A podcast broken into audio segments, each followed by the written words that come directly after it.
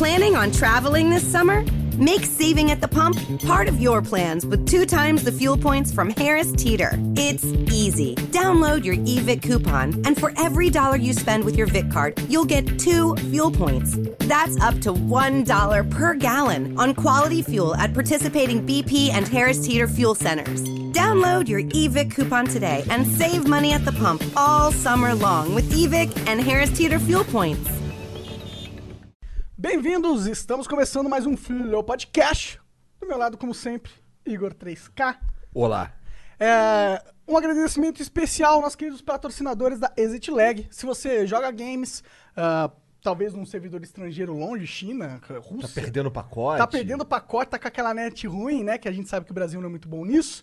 Meu, assina a Exit Lag, são três dias grátis, sem cartão de crédito, você não precisa, tipo, pôr o cartão de crédito lá, esquecer e pagar sem Você querer. entra lá, experimenta, curtiu, assina. É, funcionou, porra. Tá, é isso, é isso. Vou jogar que nem um deus.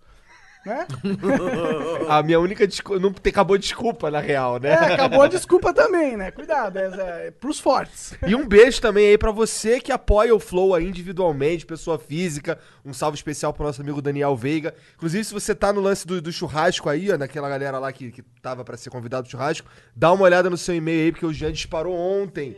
Olha na caixa de spam. Olha na caixa Olha de na spam. caixa de spam, é. Só pode ir no churrasco e confirmar o bagulho lá, porque gente, é, o, é o nosso planejamento. A gente tem que comprar as coisas. É. Certo? Então a gente precisa que você, que faz parte desse grupo aí, vá lá e. e- Mas tá tudo certo, vai É, acontecer. vai acontecer, dia 18. Cobertura tá com piscina aquecida, moleque. Vamos, Vai só ser vamos. de bandido. Quem tá com a gente hoje aí? Grande Renan, fundador do MBL. Não, do MLB. Ah, Do MLB, MLB, Momento é Livre. Brasil. E ele tem um, também um. Ele tem uma, uma mensagem, um É. recado. Não, É quero- aquela câmera ali, Renanzão? Cara, ali, é o seguinte, eu só tô aqui hoje, inclusive o MBL, inclusive o nosso movimento tá de pé, graças ao importante trabalho dos nossos doadores. E dentre eles se destaca o principal, que é o Tratores Teixeira.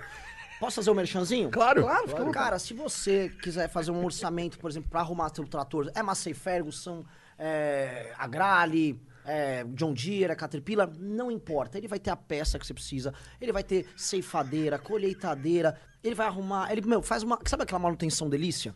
Faz manutenção. E outra coisa, se você não precisa arrumar, só vai lá tomar um cafezinho, conversar com o seu Teixeira. É o melhor café da região. viu? Melhor café na região, delicioso. E o bate-papo do homem que tem experiência, conhece a lida do campo e sabe muito bem como tratar bem você, que é, é, agricultor, ou se não é agricultor, se você é um cidadão brasileiro. Só tá afim de tomar um café. Tô- mano, tô com um bate-papo. Cara, é uma delícia. Então, bairro das Pedras Brancas, em Guaíba, Rio Grande do Sul. Não importa, se você tem ó, trator na Bahia, bota numa carreta, fica sem produzir, passa fome, mas manda arrumar lá, que é do casalho. Muito Não bom. vai se arrepender. Tratores Gostei. Teixeira, Tratores Teixeira. foda. E aí, Renanzão, tudo bom, cara? Maravilhoso. Que bom, maravilhoso. cara. Cara, Maravilhoso. obrigado demais por você estar vindo aí conversar com a gente. É, O MBL realmente é uma expoente nacional da política hoje em MLB, dia, né? cara. MLB. Movimento Livre Brasil. Você sabe que a primeira entrevista, a primeira aparição nacional do MBL foi no Danilo Gentili, é, pós a primeira manifestação que a gente teve, ali em 2000, e- 1 de novembro de 2014. E aí a gente foi lá, tava o, o Paulo Batista, que é um cara que a gente fez uma campanha lá, um maluco, o homem do raio privatizador. E ele não sabia falar MBL, e ele apresentou como MBLB. Aí o Danilo Gentili viu, MLB?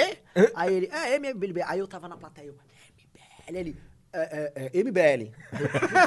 Pariu, velho. Já começou mal. E essa foi a primeira vez. Foi a primeira vez. Não tinha os tratores Teixeira à época pra Entendi. gente poder patrocinar algo pra corrigir, A primeira mas... vez é sempre meio esquisito. Sim, sim. É sempre traumática. Sempre Você traumático. sai violado na história, né? Tu já começou também a primeira vez no Danilo Gentili lá, é bem grandão, né? Sim, foi o... Na época foi o, o Paulo Batista e o Eduardo Bolsonaro foi, foi com a gente à época. Ele não tinha nada a ver, mas ele participou da manifestação, uma manifestação que ele foi armado, que a galera fez mó Tô ligado, tô ligado. E aí chamou ele pra dar a oportunidade dele se defender, mas tinha sido uma coisa muito louca, que foi a primeira manifestação de direita no Brasil, a primeira de novembro de 2014, desde, sei lá, nos anos 60. Quando chama de direi- direita, primeira manifestação anti algo de esquerda, né? Anti-PT especificamente. Teve a de 2013, mas 2013 era meio que contra qualquer coisa. É, qualquer coisa. é. E ali ficou todo mundo chocado, a imprensa foi pra cima e o Danilo deu um espaço ainda não, se defendam aqui.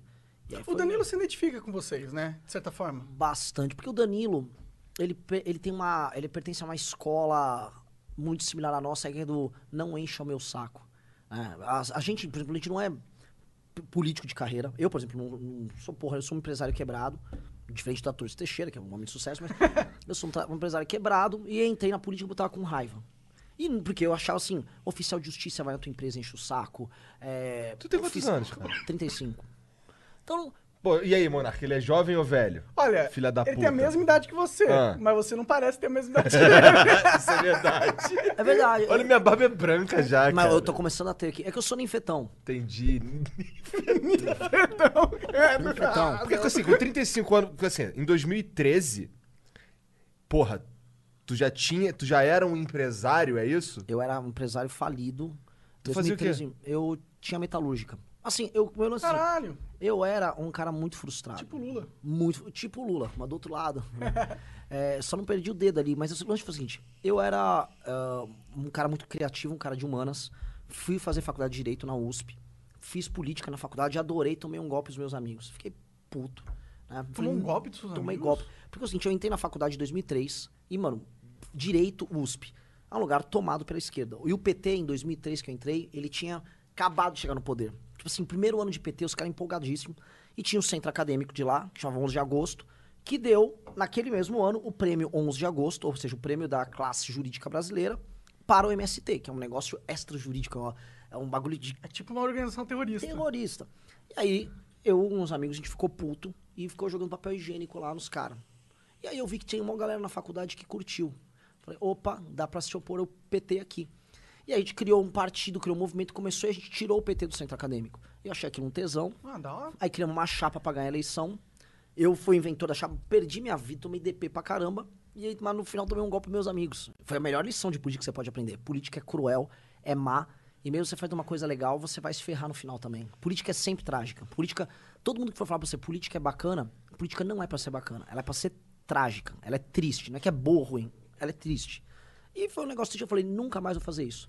Larguei a faculdade, vou ser empresário tal. E aí comecei a ter aventuras empresariais, comprar com meu pai na época empresas quebradas pra tentar levantar.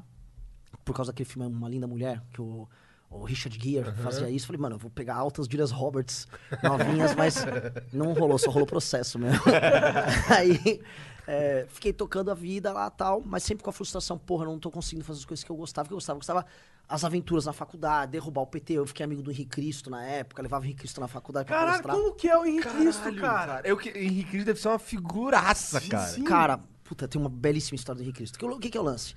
É, o, o Henry, né, ele, ele antes de ser Henrique Cristo, ele era Nostradamus, né? Sério? É, ele era Nostradamus, e é muito bom que o Nostradamus é um profeta, então ele profetizou a própria chegada, né?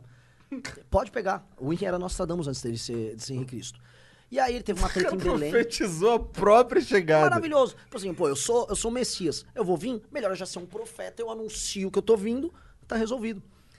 Então aí eu falei, vou levar ele na São Fran e a gente vai fazer uma palestra, porque tinha saído aquele filme em 2004 do Mel Gibson, A Paixão de Cristo.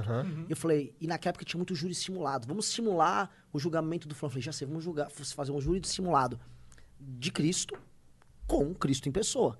Aí a gente fez uma vaquinha, trouxe ele, e ele veio com um trailer. Na época ele morava em Curitiba. Aí ele chegou com o trailer, recebi ele, ele, mano, ele ficou, pô, Renan, ele botou a mão assim na minha testa. Sabia que o nome Renan, na verdade, significa glória? Falei, não, quer dizer foca, pelo que eu sei. né? não é glória. Mas ele, não, você é um menino predestinado tal. Caramba, né? Aí eu botei ele no carro e falei, bom, a gente tava, mano, a gente tava fora de São Paulo, assim, era uma cidade meio periférica. Botei ele no carro e vou trazer pro São Paulo. Pra São Paulo não tinha Waze e nada, eu fui fazendo uns caminhos umas quebradas. E ele começou a ficar com muito medo no carro. Falei, mas, mas Henry, eu tô com Jesus, não vai acontecer nada. Ele, não, não, eu- sou Jesus, né? Mas a gente não pode brincar com o perigo também, né? Eu, Como assim? Eu tô com Deus aqui, porra. Eu tô tranquilão. Não tem outra companhia melhor, É. porra, né? Pô, ele ia fazer o que quisesse, que faltasse coisa, ele transformava água em vinho, ele curava todo mundo, ele perdoa. E ele não. Ele tá com medo. Eu falei, pô. Aí você. Pô, aí, aí foi foda. Aí eu fiquei amigo, tro- troco e-mail com ele, assim, desde aquela louco, época. cara. Que loucura. Então, ele, não, ele é um cara que é consciente da loucura, de certa forma. Não sei, cara. Não sei. Não Ah, por- sei. porque se ele sente medo, ele, ele não tem certeza se ele é Jesus, tá ligado? Se você realmente tivesse, eu não sentiria medo. Eu não sei, porque, assim, o cara. Vou dar um exemplo. Ele tem uma dieta que ele falou que é uma dieta que vem desde o período aramaico, que ele fala. Que é, um, é, que é um alho esmagado com limão, azeite e sal. E, tipo assim, cru o alho. Então ele fica comendo pasta de alho o tempo todo. Nossa, o bafo dele ser Horroroso. Nossa. E as meninas lá, as Henrisettes, elas ficam dando na boca aquilo. Então, assim, você realmente tem que gostar de fingir muito. Você ficar comendo alho amassado, mano. Tá, tá, tá. Isso dá uma energia, não sei o quê. Ah, mas ao mesmo tempo tem várias tias loucas que fazem a mesma coisa, elas não acham que são Jesus, elas são só loucas. É, é que assim, você, vamos assim, você vai somando. Pra mim, o pior de tudo é em Risete, Eu cara. também acho. Eu também ó, acho, realmente. 2004, as Henrisettes. Lembra da música que imitando a Lady Gaga? Lógico, lógico. Só que em 2004 as Henrisettes, mano, ela tava de bonitinha. cara. Ele- Isso já em Brasília, né? que ela- ele, agora tem, tipo... Mano, como é que o Henrique tem, tipo, mano, um, um- tipo, um sítio em Brasília? Tem gente que acredita no Henrique Cristo. Sim. Alguém tem que bancar essa merda. Verdade, né? A gente tava, inclusive, a gente tava conversando com ele Cristo esses dias aí, de- sobre É, ele. a gente queria ser que o Henrique Cristo sentasse nessa cadeira aí pra gente trocar ideia. É Putz, louco seria demais. magnífico. Imagina? O problema do Henrique Cristo é o seguinte, eu fui fazer o evento, mas não foi tão engraçado porque ele fica pregando, fica, ó pai, inefável, que não sei o quê. Aí uma hora, tipo, a galera cansa porque você deixa ele falar meia hora e vai ficar falando umas coisas que E ninguém se a gente entende. dá uns vinhozão pra ele, será que não? Ah, Jesus toma uns vinhos, É, toma, Jesus. princípio. Toma, toma. Dá, é só da água, aí. na verdade. Você é até econômico, né? Faz um negócio austero. Trouxe a água aqui, ele fica tranquilo. Fica tranquilo. Pega, tira um tanguezão Não, assim. sabe o que o, o moleque fez no final do evento? Tipo, o evento terminou tarde da noite, tipo, perto da meia-noite. Aí um moleque apareceu com uma cesta, assim, bem vagabunda, com uns pão velho e umas latas de sardinha. né? Aí correu, ih, tá todo mundo com fome. Mano, juntou a margem umas 500 pessoas e todo mundo, multiplica, multiplica, multiplica. Aí ele, não, não, não, agora não. Tá tranquilo, vocês podem comer fora aqui. E saiu fora, pegou o carro e eu levei ele, vazou. Mas ele... Caralho. Grandes Cara, tinha eu tenho uma, é, uma teoria que ele é um cara inteligente que sabe usar a burrice humana. Você sabe o quê? Usar a burrice humana. Sabe. A necessidade de- da gente cre- acreditar em algo superior. Não é necessariamente burrice, é uma das nossas fraquezas. Eu, eu- eu não sei, porque assim, ele claramente vive um universo paralelo. Às vezes tem. Porque assim, se um Será cara que ele- acredita na própria loucura, ele vai convencer melhor também. Também. Tomou, tomou uns 5, comeu uns 5 gramas de cogumelo. Pode ser, pode ter tido uma experiência religiosa ali.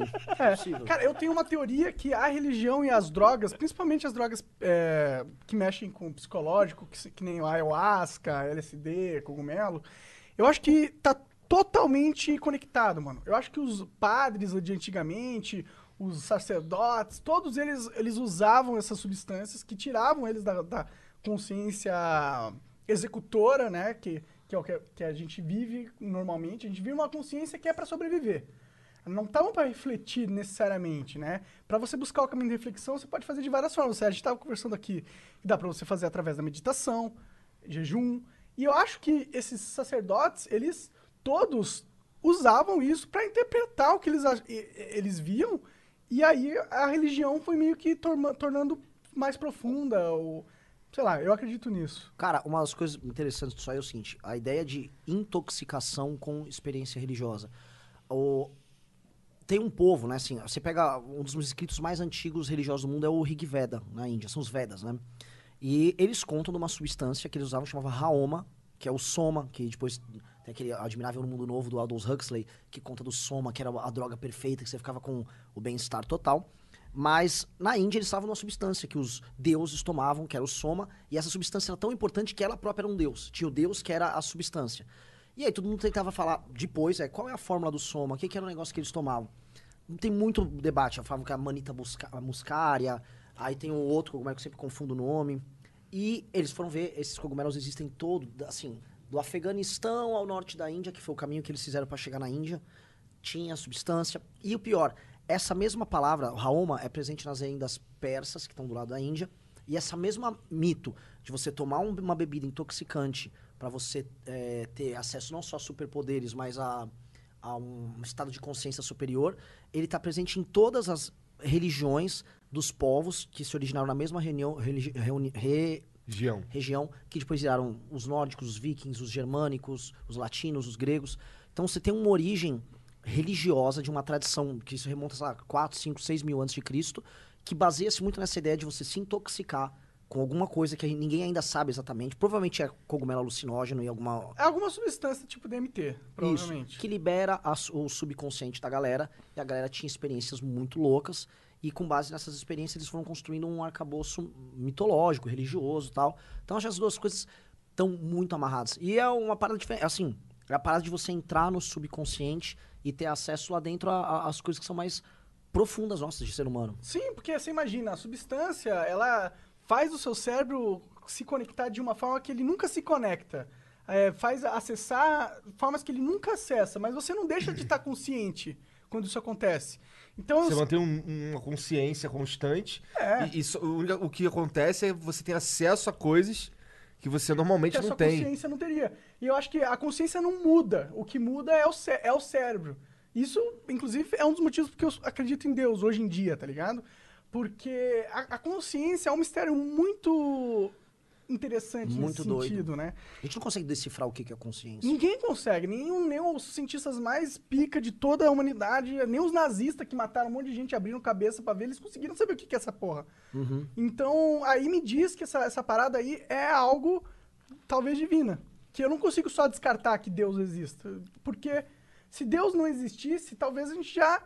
Ah, somos todos máquinas aqui, como que a gente funciona, tal, acabou.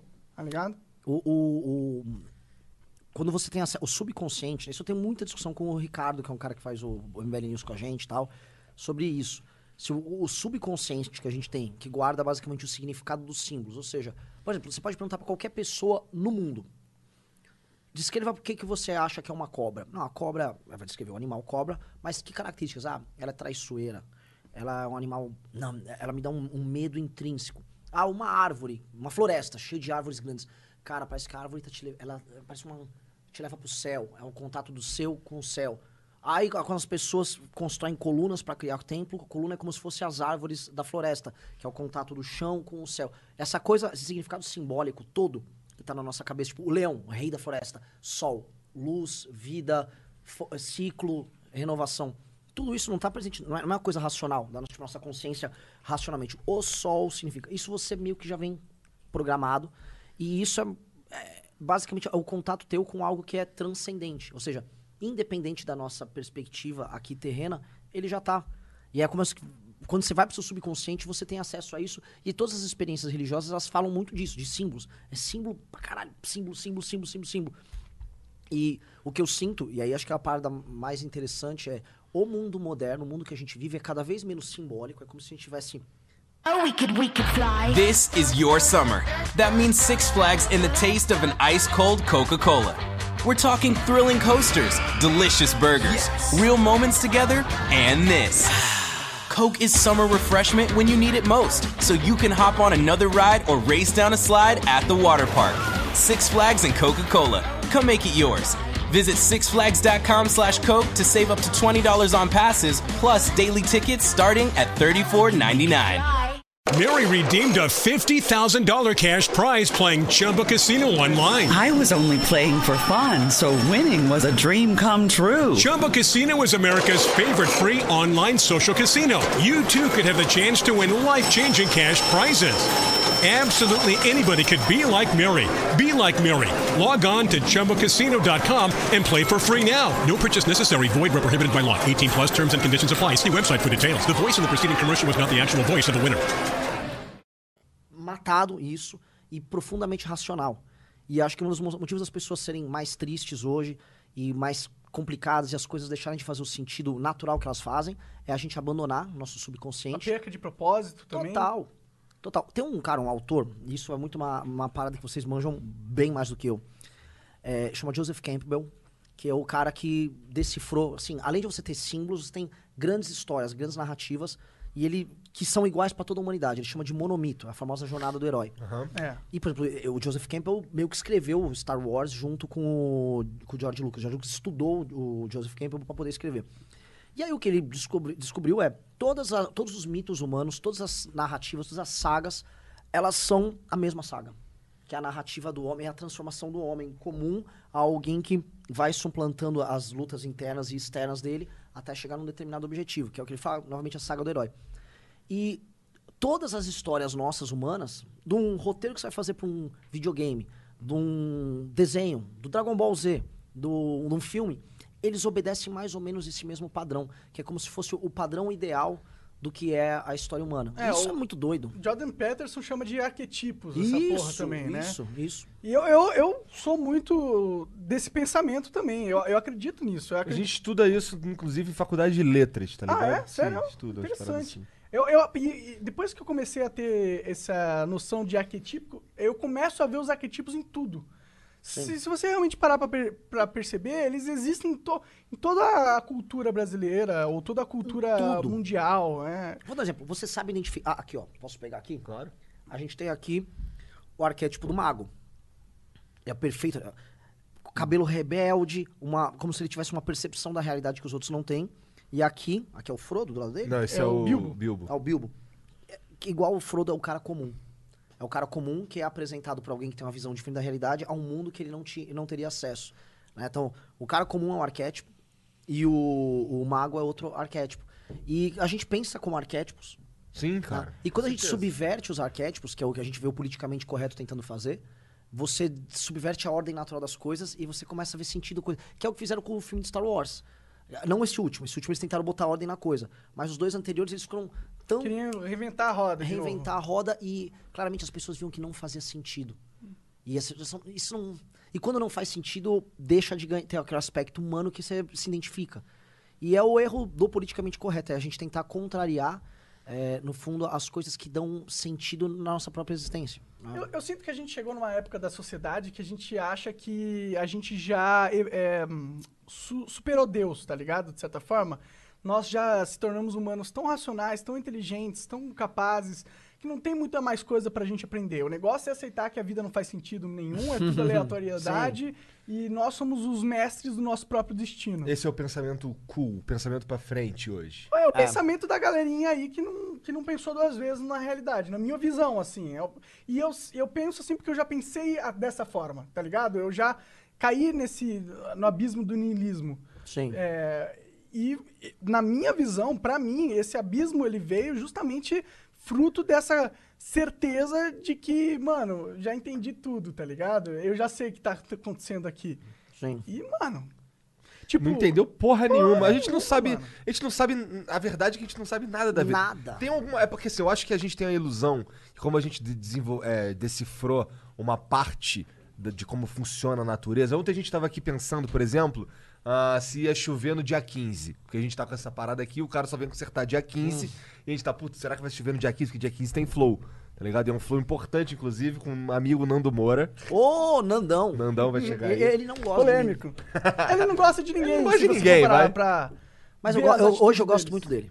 Ele não sabe disso. Eu sempre, eu- quando eu vejo Pois ele. é, sabe que eu, depois a gente fala sobre isso, assim, eu, eu admiro esse. mas tô- não vou eu admiro esse lance dele, dele ser fiel. Ele, fa- ele- eu lembro quando ele falou assim: quando o Bolsonaro fizer merda, eu vou ser o primeiro a falar mesmo. E falou mesmo. Aí eu, Uhum. Sim. pô, isso é legal.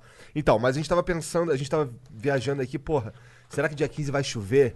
Porque a gente não quer a goteira no flow do Nando Moura, tá ligado? Aí, é. A gente pensando, cara, que louco, né? A gente consegue hoje ver qual a probabilidade de chuva, umidade, não sei o que, tudo daqui a uma semana.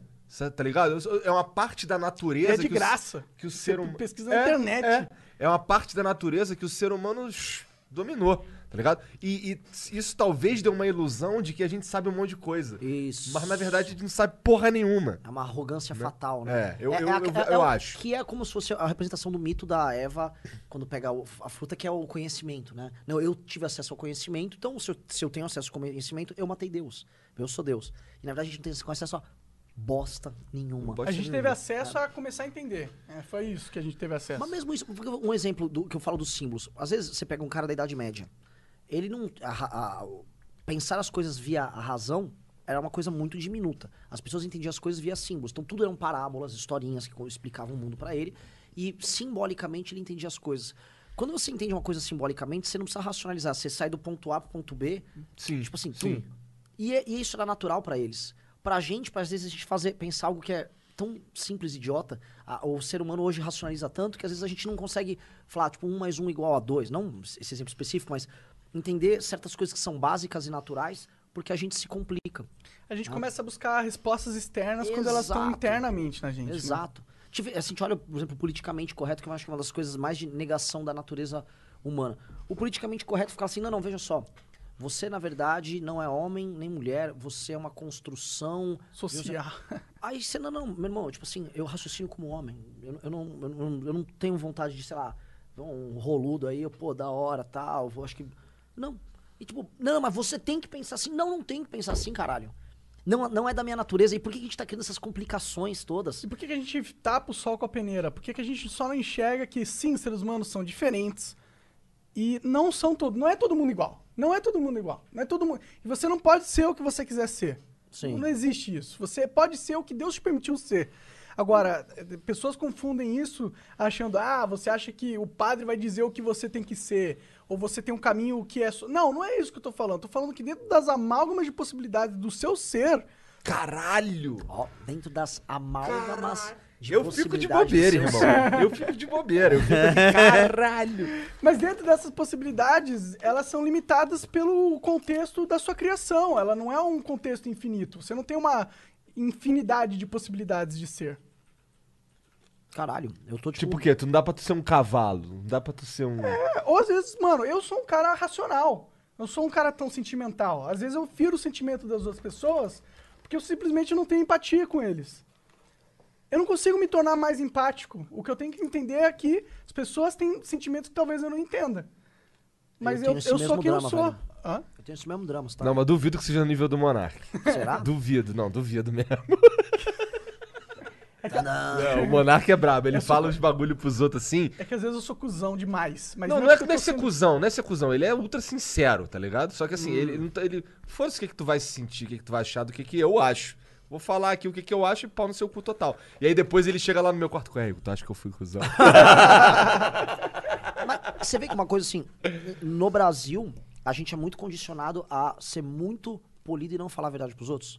Sim, Enquanto que num sim. gringo, às vezes, você botava na Alemanha, eu tomava uns sustos com a galera, tipo, no mercado, tá, tá, tá, tá, tá, você tá. Eu, ô. Isso aqui, aqui a gente condiciona a ser muito, não. Tipo, passa lá em casa. Você não quer que o cara vá na sua casa? Não, passa lá tal. E quando você, te- você é assertivo, como você tá fa- falando que você é, isso choca. Mas é uma coisa muito brasileira, assim. Muito la- latino-americana também. É, é, eu acho que aqui a gente tinha sempre que lidar com. ó, é, pisar em casca de ovos nas relações interpessoais, porque o brasileiro é meio maluco, ele mata por pouca coisa, talvez. Sim. Talvez foi um mecanismo de defesa da própria sociedade. Ou talvez o Brasil seja um país onde a desigualdade sempre foi muito grande, as relações de poder muito desiguais, que. Você acabou de escrever o livro Raízes do Brasil, do Sérgio Buarque de Holanda, pai do Chico Buarque. Caralho. Ele fala que o homem é cordial, porque você tem relações que são muito díspares e em vez de usar a violência, o colonizador, ele usava essa, essa relação afetiva, mascarando uma violência, e ele construiu uma sociedade baseada nisso, meio que numa hipocrisia. Que é o homem cordial do Sérgio Buarque de Holanda. Caralho, É por causa disso aí que interessantíssimo. você falou. Pô, preciso ler muito. Mas esse livro é obrigatório, Raízes do Brasil. A esquerda adora, mas você- tem que ler. Ah, é aquela coisa, não é só porque a esquerda É tá óbvio. errado também. O cara fundou o PT. Dane-se, mano. O que ele falou tá certo. Eu, pelo menos, concordo com a tese do livro dele. Sim, eu, eu, eu acho que a esquerda ela tem um papel, tipo, fundamental dentro do, do grupo político ali. Eles, a gente tem que, alguém, alguém tem que se importar com os mais fracos, tá ligado? Alguém tem que lutar por isso. E eu acho que essa é uma luta válida da esquerda. Ah, o problema da esquerda hoje em dia, na minha visão, é que eles não querem lutar pelos mais fracos. Eles subverteram isso e, part- e partiram de um, é, de um pressuposto onde eles tentam enganar os mais fracos com platitudes, com politicamente correto, para ter eles do lado deles. Eles sabem que o grupo político deles é, é o mais os mais fracos, os que têm o preciso de proteção do grande poder estatal, do grande poder da- da- da- do capitalismo e tal. Só que eles não têm a- a o desejo de fazer a trilha de entender qual é a função deles de verdade. Eles preferem apenas usar o jogo de poder que tem em defender os mais fracos e para isso eles, fa eles fazem isso de uma forma hipócrita, de uma forma superficial, na minha, na minha visão, assim. É É uma coisa quase religiosa, né? Tipo, desde o século XIX, eles acham que eles são... Tipo assim, eu tenho um certificado oficial de defensor de pobre. Ah, o Marx falou porque eu sou a vanguarda revolucionária que vai fazer a revolução com o proletariado. E eles acham que com esse certificado na mão, eles podem ficar representando o pobre sem o pobre querer. Esse é o maior drama dos caras. Sim. Porque hoje, tipo, Freixo. E eu nem acho que o PT, por exemplo, tenha sido de fato um governo de esquerda, porque eles não me parecem. Sei lá, eu não sinto que eles agem como um. Ou, ou, ou pelo menos quando estão no poder, como um partido de esquerda. Ele- eu acho que eles usam isso. Eles, eles usam uma máscara pra pra, pra pegar a galera, pra galera votar nele, o caralho, mas chega lá eles agem defendendo os próprios interesses, tá ligado? é. Corporativamente, e foda-se. Né? É, é uma, é uma. é, Eles são muito. Eles são profundamente brasileiros nisso. Eles não são, por exemplo, a esquerda europeia. A gente discorda das ideias. Eles implementaram uma série de ideias da esquerda europeia aqui. Mas quando eles chegam no Estado, eles pegam aquela mesma prática. É o mensalinho, é o lotar o gabinete, é o rachadinha, que não é o Flávio Bolsonaro só que fez, isso é clássico da, da política brasileira. É o vou entregar cargo fazer. Eles se tornam muito brasileiros. Eles são muito mais velha política, com tempero de esquerda, um discurso de esquerda Aham. do que qualquer outra coisa. Tanto que, em essência, a gente tem uma direita historicamente horrível no Brasil, que é corporativista, que é isso que você descreveu, com uma pitada de um discurso, um conservadorismo populista. E você tem uma esquerda que, igual à direita, é 70% corporativismo e mamação, com um temperinho com populismo à esquerda. Então, no fundo, o grosso do problema mesmo é os 70% de corporativismo E que é todo mundo igual. que é todo mundo igual. Ou seja, por que, que a rachadinha, o Flávio Bolsonaro e o cara do PT fazem? Igualzinho. Igualzinho. Por que, que o gabinete, você vai na Lesp, a gente tem o Arthur lá que arruma treta pra caramba. Por que, que na Tu é maluco, fala umas paradas lá, caralho. É, o Arthur vai morrer logo. Bom que morra. Caralho. Não, o Arthur, o Arthur tem um grave problema de gases. Então, assim, meu. Entendi. A gente, Então, ó, convívio tá, tá nosso- suspenso o seu convite. É. Mas assim, o, o, o, cara, o, o cara do gabinete do, da extrema direita lá, daquele Douglas Garcia lá, eh, tem um mov- movimento conservador, patriotas, tipo, ó, ouviram do Ipiranga, não sei o quê. Mano, o gabinete lotado. Se puder colocar 50 pessoas, eles vão botar 50 funcionários no gabinete dele. E o petista também. Na outra ponta, a menina do PSOL, lotada. E assim, os dois vão justificar porque cada um. Não, eu tô lutando por mentira. Você tá mamando com seus amigos, tá todo mundo mamando lá. E você dá um temperinho pro público, aí eu sou conservador, patriota, e outro, eu tô lutando pelas minorias. Na prática, o- assim, o grande problema do Brasil é o corporativismo, que é o problema do patrimonialismo. Que é a confusão do que é público com o que é privado. Tipo, eu chego no poder público e eu acho que aquilo, no fundo, é minha casa. Então, eu tenho que me perpetuar lá dentro, eu vou botar meus amigos, eu vou arrumar contratos. E pro homem público, que enxerga o público como privado, ele não pode sair de lá e o Estado tá lá pra isso. Então, esse, assim, cara, eu até, no fundo, sim, eu até não gostaria tanto de o foco ficar na esquerda. O grosso do foco é nisso. O, na- o grande inimigo do Brasil é essa porra. Corporativismo. Também É a acho. fisiologia, né? É, fisiologia. Que vem, de novo, daquele livro que a gente tava falando, que é quando, o, por exemplo, o capitão, o cara da capitania hereditária, o senhor de engenho, ele era o dono da cidadezinha. Ele tinha a fazenda dele, ele produzia a cana dele lá, tinha a pequena vila da cidade, ele era o dono do juiz da cidade. A milícia que fazia a ordem lá, tô falando do século XVII, século XVIII, era dele. O poder público era dele. Então eu sempre vi assim, eu vou botar, obviamente, minha família aqui, eu vou tocar isso, e obviamente eu sou o dono do poder público. Então, essa confusão do público com o privado sempre existiu no Brasil. Nunca houve assim, ah, eu tenho uma burocracia qualificada tal. Isso foi surgir só lá pro fim do século XIX e ainda não resolveu até hoje. E essa própria burocracia se sindicalizou e começou a defender as próprias mamatas. Então, existe na cabeça do brasileiro a ideia seguinte: eu vou pro setor público para eu me grudar e me acoplar. E ITA existe por causa disso, só também a cultura. Ah, eu conheço alguém lá, tipo, meu, eu tenho um amigo naquele naquela repartição, que, mano, se for precisar fazer um exame no oftalmo, ele vai passar a fila.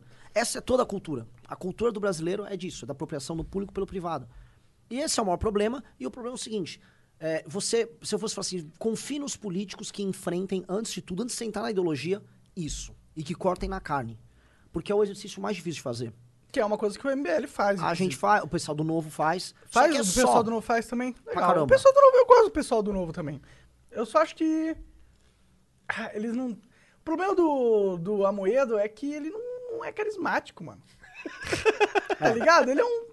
É com uma perspectiva muito economicista, né? É, ele não conversa com a galera que, Ah. que tá cagando pra bolsa, mano. A verdade é que 1% dos brasileiros tem dinheiro na bolsa. 1%. É. É. Você não ganha É nada. eleição com 1%. Sim. Sim. E é um discurso tipo, vou solucionar o Brasil. Tipo assim, se o Brasil tiver um grande crescimento econômico, a gente soluciona. não vai, não vai solucionar. O Brasil foi o país, se eu não me engano, me corrijam aqui nos comentários, foi o país que mais cresceu no século XX.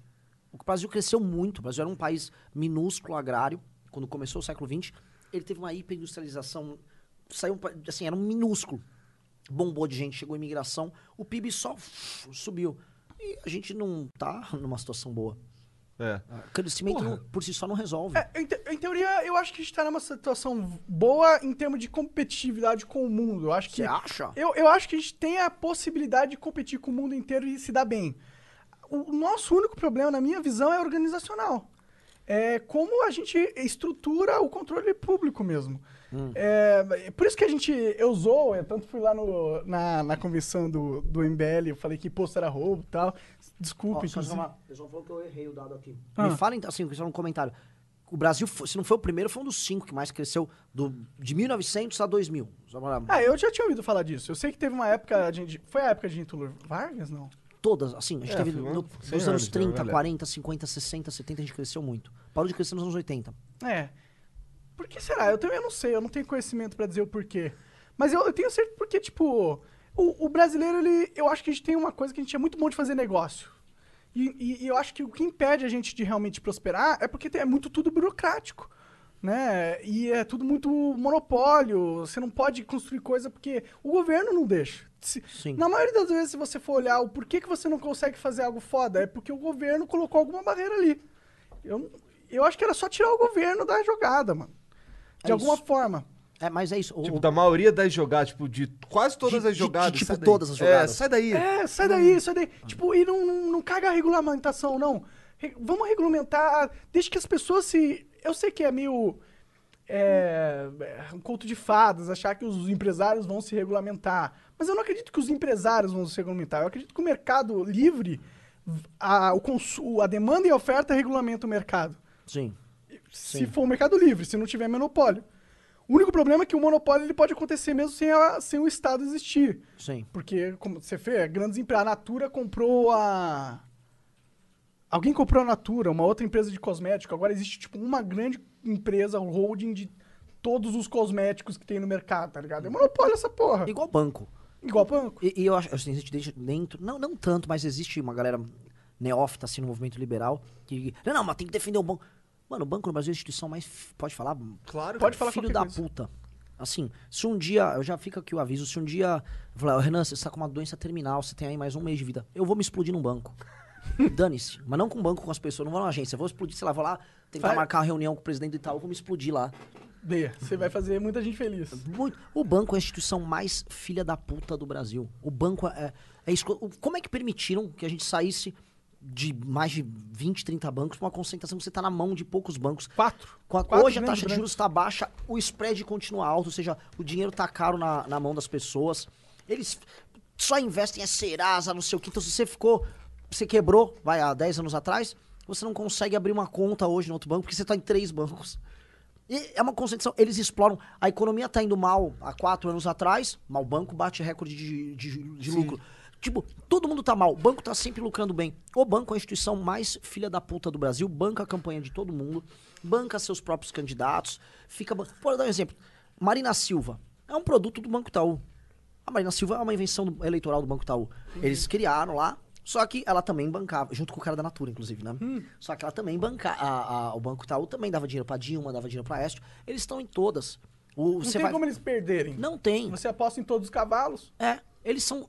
Assim, a- a- os bancos do Brasil são a instituição mais escrota que tem. Banco tem. que- A gente tem que ver uma maneira de fazer banco se fuder.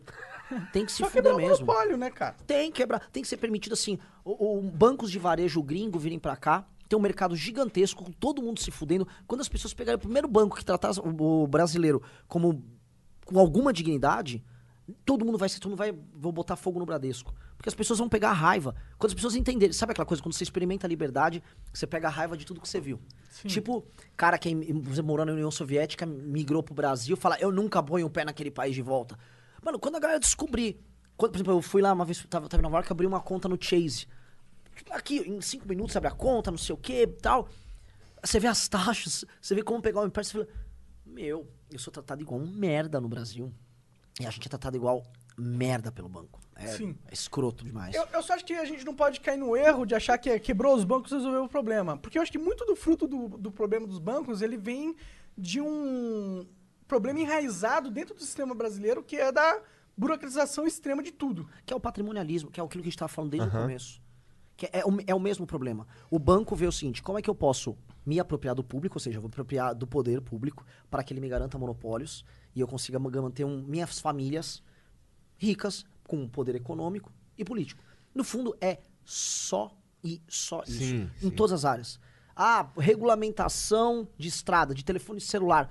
Tudo é isso. Estruturas econômicas e políticas que entendem que eles são donos da máquina do Estado. Eu já vi Esse- uns caras falando disso, aí eles tinham dado até um nome também. Pós-capitalismo, talvez? É isso? Eu tô falando merda. O quê? Eu não acho que, acho que foi o. Acho que foi o. o- que são, são, são é, bancos, por exemplo, o Itaú, que são famílias, pessoas muito ricas, que eles ah, têm um discurso. Já sei, metacapitalismo. Metacapitalismo, isso, O metacapitalismo. Olavo de Carvalho. É o Olavo de Carvalho fala, que falou isso. Fala, é. essa, fala essa tese, que é o seguinte: são capitalistas que eles transcendem o, o próprio poder econômico deles. E eles estão acima do próprio jogo, eles ajudam a determinar quais são as próprias regras É, do jogo para se permane- permanecer eh, com estruturas não só econômicas, mas estruturas de poder perene. Igual uma família nobre. Tipo assim, no fundo, a insta- o capitalismo é super instável. Você pode ser um cara bilionário aqui, se você tiver livre mercado, se a sua lógica não operar mais, um cara vai te substituir. E tu- quando você chega no topo, o que, que você quer fazer? Ficar no topo. Então, quando você se torna, essa é a tese do Olavo, o metacapitalismo, o metacapitalista, você vai falar, opa, cheguei aqui, agora eu vou alterar as regras do jogo. Agora tudo a meu favor. Isso. Passei pela ponte, agora eu vou queimar a ponte. Exato. Então, assim, é, é, talvez não se, a coisa não opere igual o Olavo, porque o Olavo entra aí num campo quase conspiratório em alguns detalhes. Ele é meio sim. extremista, É. né, mano? Mas a ideia Meio de que isso também. aconteça, a- ela é muito clara. Ela, isso aí realmente acontece. Os grandes monopólios americanos, aquela briga que teve lá dos Carnegie, do pessoal do Rockefeller e tal, tudo isso foram, tipo assim, um hipercapitalismo de, assim, rock and roll no século XIX, aí você cria grandes barões, eles, ok, como é que eu me perpetuo nisso aí? E eles existem até hoje. Essas fundações, a Fundação Rockefeller, Fundação Ford, elas bancam todas as iniciativas de esquerda, não só nos Estados Unidos, mas no mundo afora, aqui no Brasil, inclusive. E você fala, mas por que, que fundação da Ford? O cara tinha que estar preocupado em fazer carro. Tá preocupado com isso, né? Aí você começa a tentar, qual é o interesse político em, Poder no político, jogo? né? Aí a gente pode, assim, isso aí a gente tem que ter um programa só pra isso, que isso aí é uma Mas pira. como que a gente quebra esse meta? Como que a gente impede da- de um cara que tem poder e inteligência, que não é só poder, é, o cara entende como o sistema funciona, por isso que ele consegue manipular ele. O único jeito, na minha visão, da gente acabar com essa dinâmica é você criar um sistema que qualquer um entenda e que não seja facilmente manipulável. Sim. E, e sempre que você tiver um poder é, representativo, né, ou seja, um político que nós elegemos e ele representa parte deste poder, ele vai ser sempre mani- manipulável, tá ligado? Eu vi, eu vi você outro dia falando da sua tese da democracia direta. Eu sou muito suspeito com democracia direta. Por quê? Pode dar Ah, se, eu, se eu botar amanhã pra votar aqui, vamos acabar com a propriedade privada? Vamos, vamos distribuir as propriedades de todo mundo amanhã pra todo mundo? Vamos. Como é que o pessoal- vai votar? Mas essa é uma ideia radical que não vai passar. Não sei. não sei. Prefiro nem, prefiro nem correr o risco de ser votado. Mas aí a gente cai no erro, a gente não confia nos, hu- nos humanos. A gente não confia na sociedade que a gente está inserido. Mas o, o- um princípio básico da prudência, é um princípio conservador, é justamente essa não confiança, a ideia de que o ser humano não é naturalmente bom. Sim. Então, tipo, você tem que criar instrumentos para que você não dependa, vamos dizer assim, dessa bondade. Eu que esse acho que é o princípio que eu mais gosto dos conservadores. Ó, Eu Que, tipo, que pode dar merda. Melhor, melhor, melhor. Não, isso é importante mesmo. Eu concordo com você e eu acho que a probabilidade de seres humanos tomarem decisões erradas em maioria, em grandes grupos, é, é enorme. Ter Mas- feito manada. Defeito manada. Eu concordo com tudo isso. É, mas, ao mesmo tempo, a gente tem sofrido as desvantagens desse efeito já atualmente no sistema atual. É, o, o sistema de representatividade ele, profle- ele se prolifera nesse- nesses defeitos humanos também.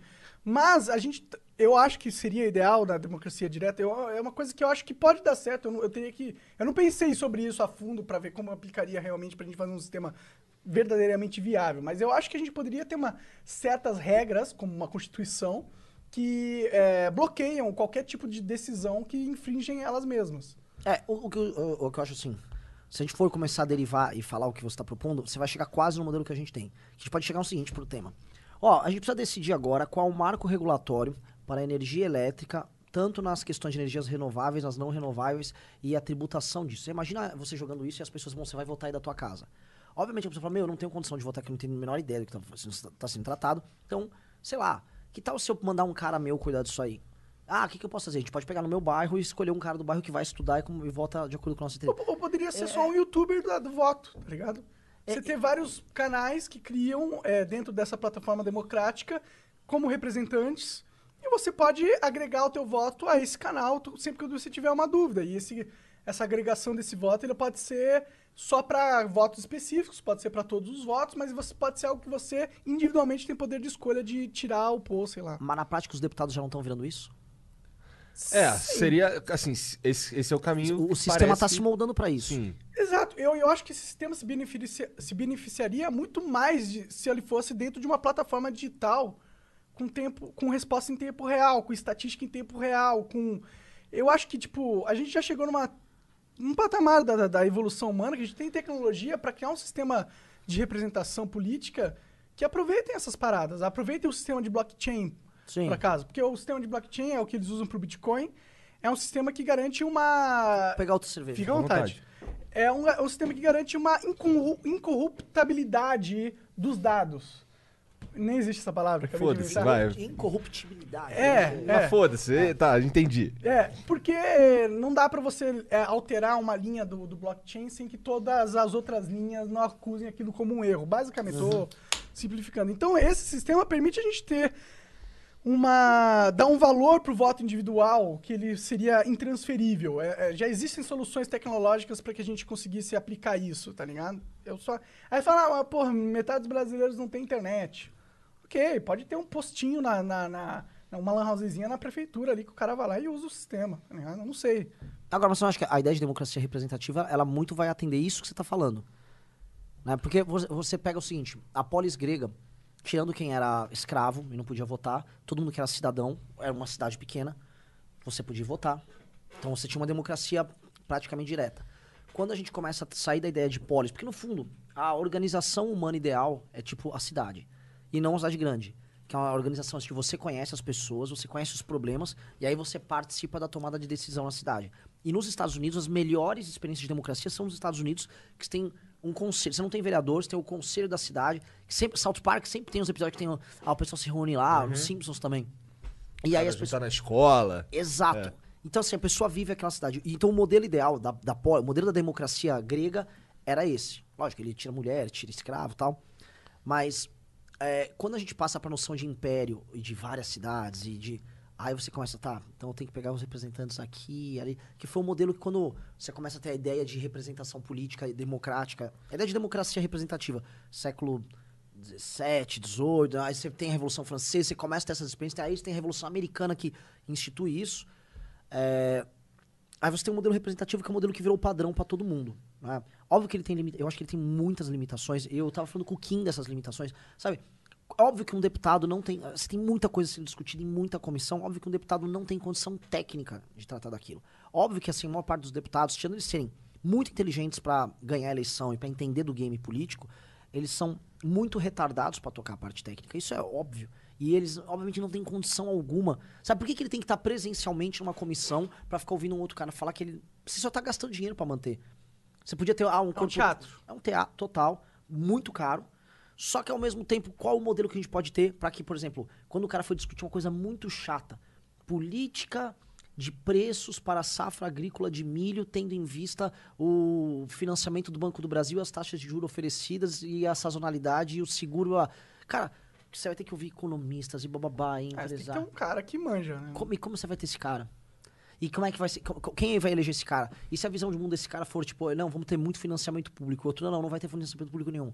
Como é que isso vai ser discutido? Na prática, a gente vai incorrer, assim, nos mesmos dramas, a gente vai chegar em algo similar ao que a gente tem. Que dá, eu acho que dá pra melhorar pra caramba, que claramente os deputados estão. Eles não têm a menor ideia do que eles estão votando nessas comissões. O Kim percebe isso. O Kim é um. É um- Kim é outro que vai Que é morrer nerd rápido. pra caralho, a verdade é essa. É. Puta que pariu, que cara nerd, mano. Nerd. Então ele fica realmente estudando essas paradas e ele vai lá. É, porque é, a comissão, então, blá, blá, blá, blá, porque 2.7 sobe 3, tira 15, não sei o quê. Então ele é doido. Só que assim, a gente pode pegar um monte de japa, realmente acho que dá certo. A gente pode pegar um monte de japa nerd e separa os japas assim, ó. Vocês são os japa de direita, vocês são os de esquerda. joga lá e fica um. Dá! A gente pode, inclusive, fazer uma japacracia aqui. Mas, mano, é mais fácil a galera eleger, tipo, frota pra falar de, de cu, cu É. buceta. É, de cuibo. Mas ah, esse é Eu tô inclusive. pornô. É, porra, é, fui. Mudei. Por quê? Tu viu e gostou, né? Ó, mas ele mandou bem pra caramba ali. Ele mandou bem. Que o Eduardo Bolsonaro foi lá mitar. É, Cara, o Eduardo Bolsonaro foi meter essa pra ele, cara. Tu não viu e se gostou, imita né? com um cara que, mano, é um. é um clown, é um, né? É, tu, tá, tu gostou, né? Tu gostou, né? assistiu. Não dá, cara. É difícil O realmente. Frota, mano, ele, você sabe, o Frota tentou roubar a marca do MBL na justiça. É? Eu fiquei sabendo dessa É, história. não, assim, eles chegaram a conseguir o registro no INPI da marca MBL e ele com. é, Era uma quadrilha que tava com ele. E ele só queria, na verdade, fazer isso pra ganhar a eleição, fazendo um buzz em cima da gente. E hoje ele não quer mais roubar a marca do MBL. É bem, uma coisa assim, bem picareta mesmo. E eu falo, a gente, quando a gente falou, bom, pô, a gente tem um poder de ataque legal, mas não dá pra brigar. Você não tem como atacar o Frota. Frota, você tá roubando. roubei, foi gostoso. Agora é meu. Não tem o que você brigar. Não dá pra brigar com um cara como Frota. É problema é que ele tem uma galera que curte isso, né? Porque as pessoas vão dar risada, eu acho, nossa, ele é muito louco. E, Mas tipo, isso fala da, um pouco da infantilidade do pensamento político brasileiro. Demais. Demais, dem- demais. E mostra assim, né? As pessoas que riam da gente na época, muito bolsominion. Ah, MBL, mas deixa com a marca com o Frota, que o Frota tá com o Bolsonaro e o Bolsonaro vai cuidar bem. Falavam isso pra gente. Tipo, Eu falei, cara, essas pessoas em tese defendem propriedade privada, né? Defendem o roubo de uma marca, mas. Não. Hoje, o Bolso- ele traiu o Bolsonaro e esses caras, e esse público. Aí esse público, então, o Frota foi cuzão. O Frota só tá por ele mesmo, né? É lógico, Cara, é tão porra. óbvio essa porra. É. Co- Como é que alguém, na boa, como é que alguém cai no, no papo do Frota assim?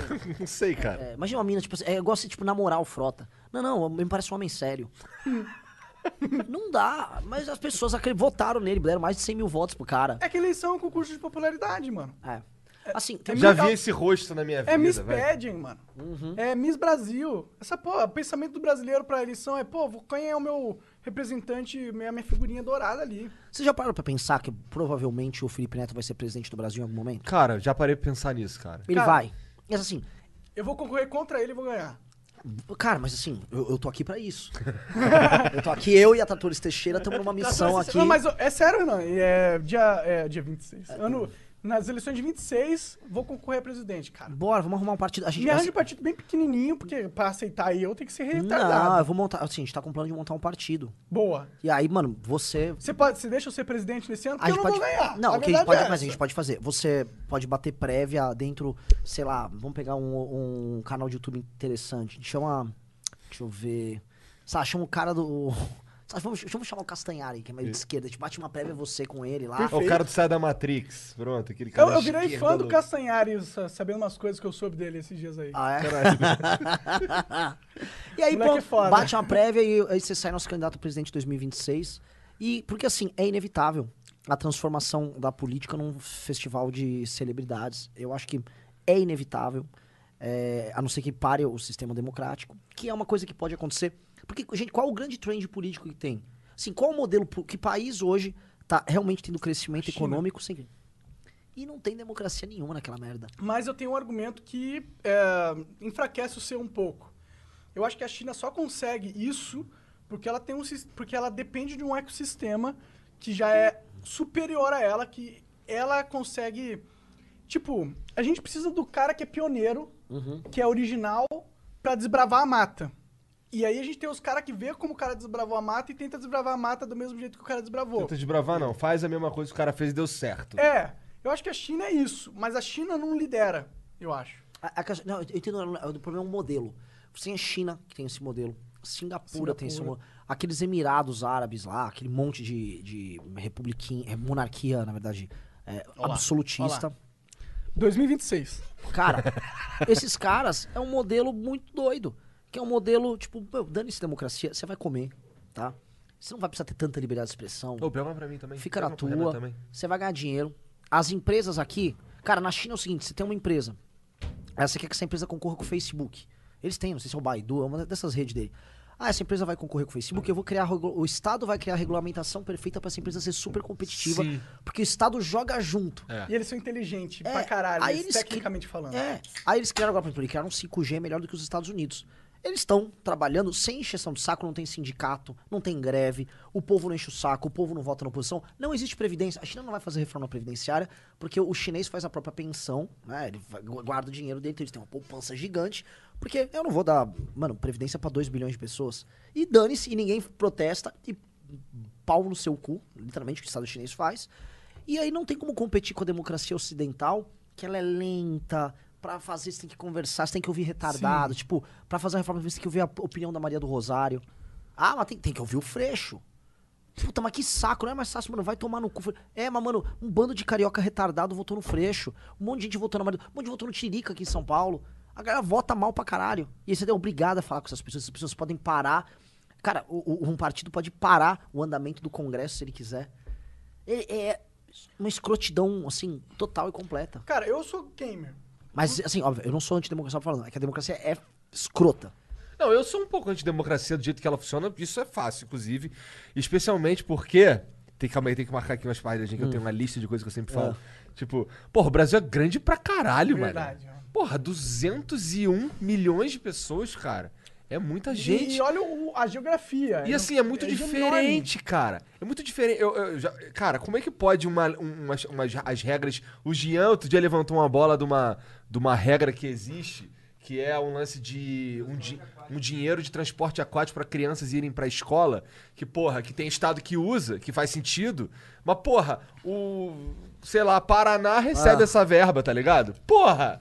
Caralho, pra quê? É burro. Pra ser roubado esse dinheiro, né? Vou dar um exemplo. Esse, cara, se você entrar nessa parada. Pois é. Um exemplo. Existe o seguro defeso, que é um seguro que você dá pra pescador quando tá tendo o período do defeso. Sei lá, quando os peixes tá dando ovo lá, sei lá. Você pagar um seguro pro cara não morrer de fome. Só que você dá esse seguro defeso em todo o Brasil. Aí um monte de gente em Brasília, Brasília tem um lago Paranoá, que é um lago artificial, descobriu que existem, assim, milhares de pessoas em Brasília, que é o estado com maior é, renda per capita do Brasil, não, o estado na cidade, que tem seguro defeso. E se você conseguisse empilhar essas pessoas ao redor do único lago que tem, não cabia as pessoas. Então como é que você tem uma regra que um cara em Brasília consegue ter seguro defeso e o cara mora, mano, num lugar que obviamente ele não pesca e tá valendo pra todo mundo? É bizarro. É mano. É um bizarro. sistema burro, É um mano. sistema retardado. E esse é o problema. O problema é o sistema. É, eu sou gamer, eu jogo jogos. Eu vivi a minha vida inteira é, tentando achar a melhor forma de lidar com um sistema. Porque o jogo é um sistema. E tudo dentro do sistema vai reger o como eu vou me comportar no jogo. É, é isso que rege. É, e aí o Minecraft, por exemplo, que é um excelente exemplo disso, que, por exemplo, ah, o sistema permite que eu tire vantagem se eu colocar um aldeão aqui com, com um zumbi aqui, ele vai produzir um golem que, que vai cair aqui, e quando ele cair vai me dar automaticamente umas barras de ferro e uma flor Isso vermelha. nem foi planejado. Isso não foi planejado, mas só que, mas como a regra do jogo permite isso, aí a gente tem uns deputados em algum estado aí que eu não lembro qual é, que, que os caras simplesmente não precisa, ele gasta verba indenizatória e que pau no cu e não precisa falar Exatamente. porra nenhuma. É uma Essa é a regra do jogo. é. Então assim, o que, que ele pega? Ah, ah, ah, eu posso fazer isso aqui porque a regra permite, igual o Bolsonaro. Ah, esse dinheiro aí eu uso pra comer gente. É. Porra! Caralho, mas, ah, é legal, mas não Tá é moral. lei. Ele fala isso. É, é, não- é legal? Eu, eu cometi um crime. Não cometi, então tá Pois tudo é, bem, pô. Mas não é moral, É tá ligado? Exatamente. Então, é- esse, esse tipo de subversão das regras, esse, Isso esse- nunca vai mudar. O ser humano sempre vai analisar um sistema e vai pensar em como se a gente foi feito para isso. Nosso cérebro, a gente só sobreviveu porque a gente é muito bom em, orga- em ver padrões, entendê-los e saber como usar a nosso favor. Então, Foi por isso que a gente sobreviveu, né? É, mas isso parte de um princípio. Aí eu vou. evidentemente, Tem um Vambora, cara aqui que vai me vambora, xingar. vambora. Isso parte Vambora. de um princípio de um, de um um individualismo muito extremo, né? Porque quando você tem. Por exemplo, vou dar um exemplo. A Suíça é um país que tem democracia direta e é um país que todo mundo participa da política. E os, só que o lance da Suíça é que ele tem uns cantões. Ou seja, é tipo, você tem- quase democracia perfeita. O cara mora numa cidadezinha de 3 mil pessoas, e que pertence a um cantão, aí você cria um conselho, todo mundo participa. Porque a Suíça é um país que meio que, que não permitiu ter um Bolsa Família lá. Que essas pessoas têm um senso, tipo, eu vou defender meu cantão, não, isso tem que ser tocado direitinho. Ela tem um senso de comunidade tão grande que, tipo, eu não vou ser cuzão pra me defender, que eu vou foder meu vizinho, ele é meu brother, o meu cachorro é, comeu a cachorra dele, minha filha, mano, há 200 anos atrás, minha família dele ajudou. Você tem um senso de pertencimento à comunidade tão grande que você pensa, não no teu individualismo mais é, óbvio, e você opera em nome daquela comunidade. E isso é, tipo, isso vai muito contra a ideia do, do, do ser humano como um, um robozinho autômato, sempre pensando na maior vantagem pessoal que ele, como robozinho autômato, pode, pode ter. Porque a gente é um animal gregário. A gente não é um tigre. Por exemplo, um tigre é um animal que. eh, A vida dele é uma aventura de tigre, né? Eu vou comer, eu vou caçar, vou me esconder. Ele não opera em bando. Nós, no- nossa felicidade é uma felicidade também social. A felicidade nossa enquanto ser humano depende muito do outro. Então, a, a gente não tem só esses estímulos que respondem a, a- Concordo, a vantagens concordo. individuais. Se a gente tivesse um senso de comunidade maior, que é uma coisa que os americanos historicamente tinham. Tipo, mano, Eu vou defender minha comunidade, eu tenho minha arma aqui e tal. isso isso cria uma, claramente assim, um interesse público pra que tudo vá bem, porque você gosta da pessoa que pertence à sua comunidade. Aqui no Brasil eu penso o seguinte: aqui no Brasil, se um cara tá assaltando a casa do teu vizinho, a maior parte das pessoas fala, ih, se fudeu, foda-se, não é problema meu, você não faz nada. A gente não tem esse senso de comunidade. Aí, mano, a gente tem que voltar pra história, assim. O brasileiro nunca teve isso, essa coisa de tipo. Mas é aquilo que você falou mesmo, a Suíça é outra parada. A família do cara é, tá junto com a minha família há 800 anos. O Brasil, mano, todo mundo veio pra essa terra aqui e fala, mano, tem que. Eu tava numa merda, vou vir aqui. Mas ninguém. A gente não tem, a gente não gente é não unido. tem. A gente, A gente- a gente não tem esse senso de não vai comunidade. se tornar unido. Nunca. Eu não sei. Eu Só acho... daqui a 800 anos, quando a sua família e a minha tiverem lutado juntos em 30 guerras, tá ligado? Isso pode ser uma coisa legal. Você sabe que, assim, eu não sou pró-guerra. não, mas eu sei, eu, eu Ah, concordo é com isso. assim, também. não, eu acho que quem, mano, quem come merda junto, ou quem Permanece morre junto, é. você cria. Que são as, as grandes narrativas também, né? Tipo assim, participar de, uma- de um evento dramático junto, isso une muitas pessoas. As pessoas têm um. Que é a criação do- de um mito coletivo. Né? Tipo assim, o caralho, este grande evento histórico, nós. Aí você. Sim. E a gente tem esse problema, né? Reparou que, assim, a- as grandes conquistas do Brasil nunca são tratadas como uma conquista do povo, mas sempre uma elite. E em todos os pontos. Do, da- do- da independência do Brasil, que tem muito mérito do, do Dom Pedro I, óbvio, mas, tipo, o Lula falar que ele libertou os pobres. Isso, isso é uma coisa que eu Tipo odeio assim, do Lula. Como assim? Eu não participei disso. É igual quando o Lula fala assim: não, eu tornei a sua vida melhor.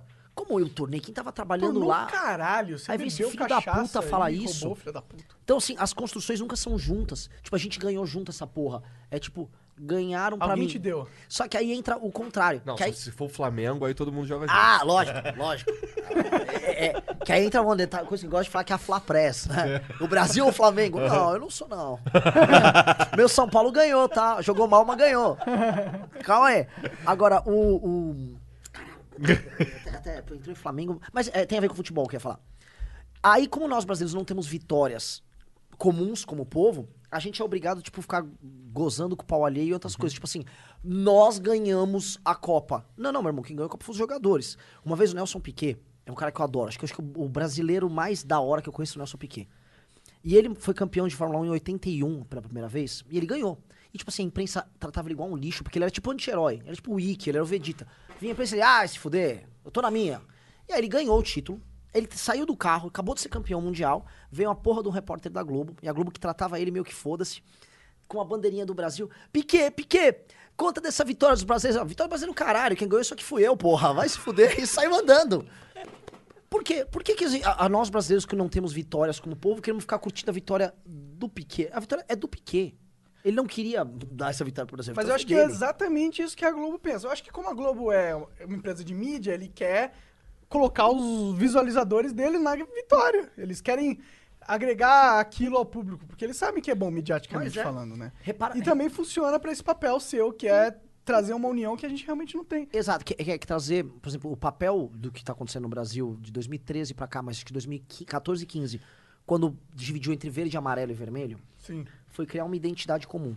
Tipo assim, hoje, o, pode falar o que quiser, mas a galera que participou do processo de queda do PT, mais do que falar eu não quero o PT, ela impôs alguns valores. Tipo assim, eu acho que bandido tem que se fuder. Acho que se o cara assaltou, ele tem que pagar mesmo. Ele tem que pagar um preço caro, porque chega dessa história da gente viver na impunidade. Ah, lá, corrupto tem que se fuder também. Ah, é o seguinte, eu não quero pagar tanto imposto, já estão me enchendo, eu quero trabalhar. Eu gosto de trabalhar, eu não sou vagabundo. Ó, vagabundagem já deu. Esse é um conjunto de valores. Então a gente não só tirou o PT, a gente afirmou um conjunto de valores que as pessoas começaram a perceber que é comum a todo mundo. Você repara um negócio assim, por exemplo, em 2006, quando o, o o Lula foi pra reeleição, tinha tido mensalão já. E quando tinha tido mensalão, a galera. Todo mundo falou: caralho, esse cara é um ladrão, filho da puta. Esse cara comprou o Congresso pra, se re- pra, pra poder passar o que ele quiser. Ele é um merda. Só que eu falava e, e meu vizinho não sabia que eu pensava isso. Mas ele pensava a mesma coisa. E um monte de gente pensava. E no fundo, a maior parte das pessoas pensava aquilo. Só que a gente não tinha como se conectar. Porque não tinha o senso de comunidade. Se a gente fosse, tipo, nos Estados Unidos, eu ia, por exemplo, numa reunião de bairro e todo mundo tava falando disso. E aí a gente elegia um vereador que pensava assim: não tem, você não tem essa comunidade no Brasil. O que salvou o Brasil é que nós somos retardados de rede social. Aí surgiu o Orkut. Aí a galera começou a se agregar e falou: caralho, a gente pensa muito parecido. Aí de repente veio o Facebook o WhatsApp e fudeu. Nós somos um povo, é o brasileiro e o, in- o indiano. A gente usa muito, a gente é hiper conectado, a gente é hiper fofoqueiro e faz, e é tia do zap, é o caralho a quatro. De repente a gente descobriu que, mano, a gente não tá sozinho. E essa é a revolução. Que aí a gente criou uma identidade comum. E aí, cara, no fundo eu penso assim, pô, esse cara que pensa igual a mim, que não quer ter ladrão, não quer ter vagabundo, mas mora no Acre, mano, eu vou, vou sou brother dele, eu tenho uma solidariedade com ele. Foi assim que começou o MBL, o MLB? Foi assim? No fundo, foi essa percepção. O que a gente pensou é o seguinte: é, era um bando de pessoas que não tinha nada a ver. O MBL foi fundado, basicamente, por um Kim, que era um cara que queria ver parada de videogame, ele queria ser programador. Vocês já conversaram com Kim aqui? A parada dele era outra. Kim vem, às vezes a gente tá aqui fazendo flow, chega o Kim aqui. É um avatar estranho, né, velho? ele, ele é muito estranho. O Japão é gente boa, eu gosto do Kim. Ele é. ele- é, e.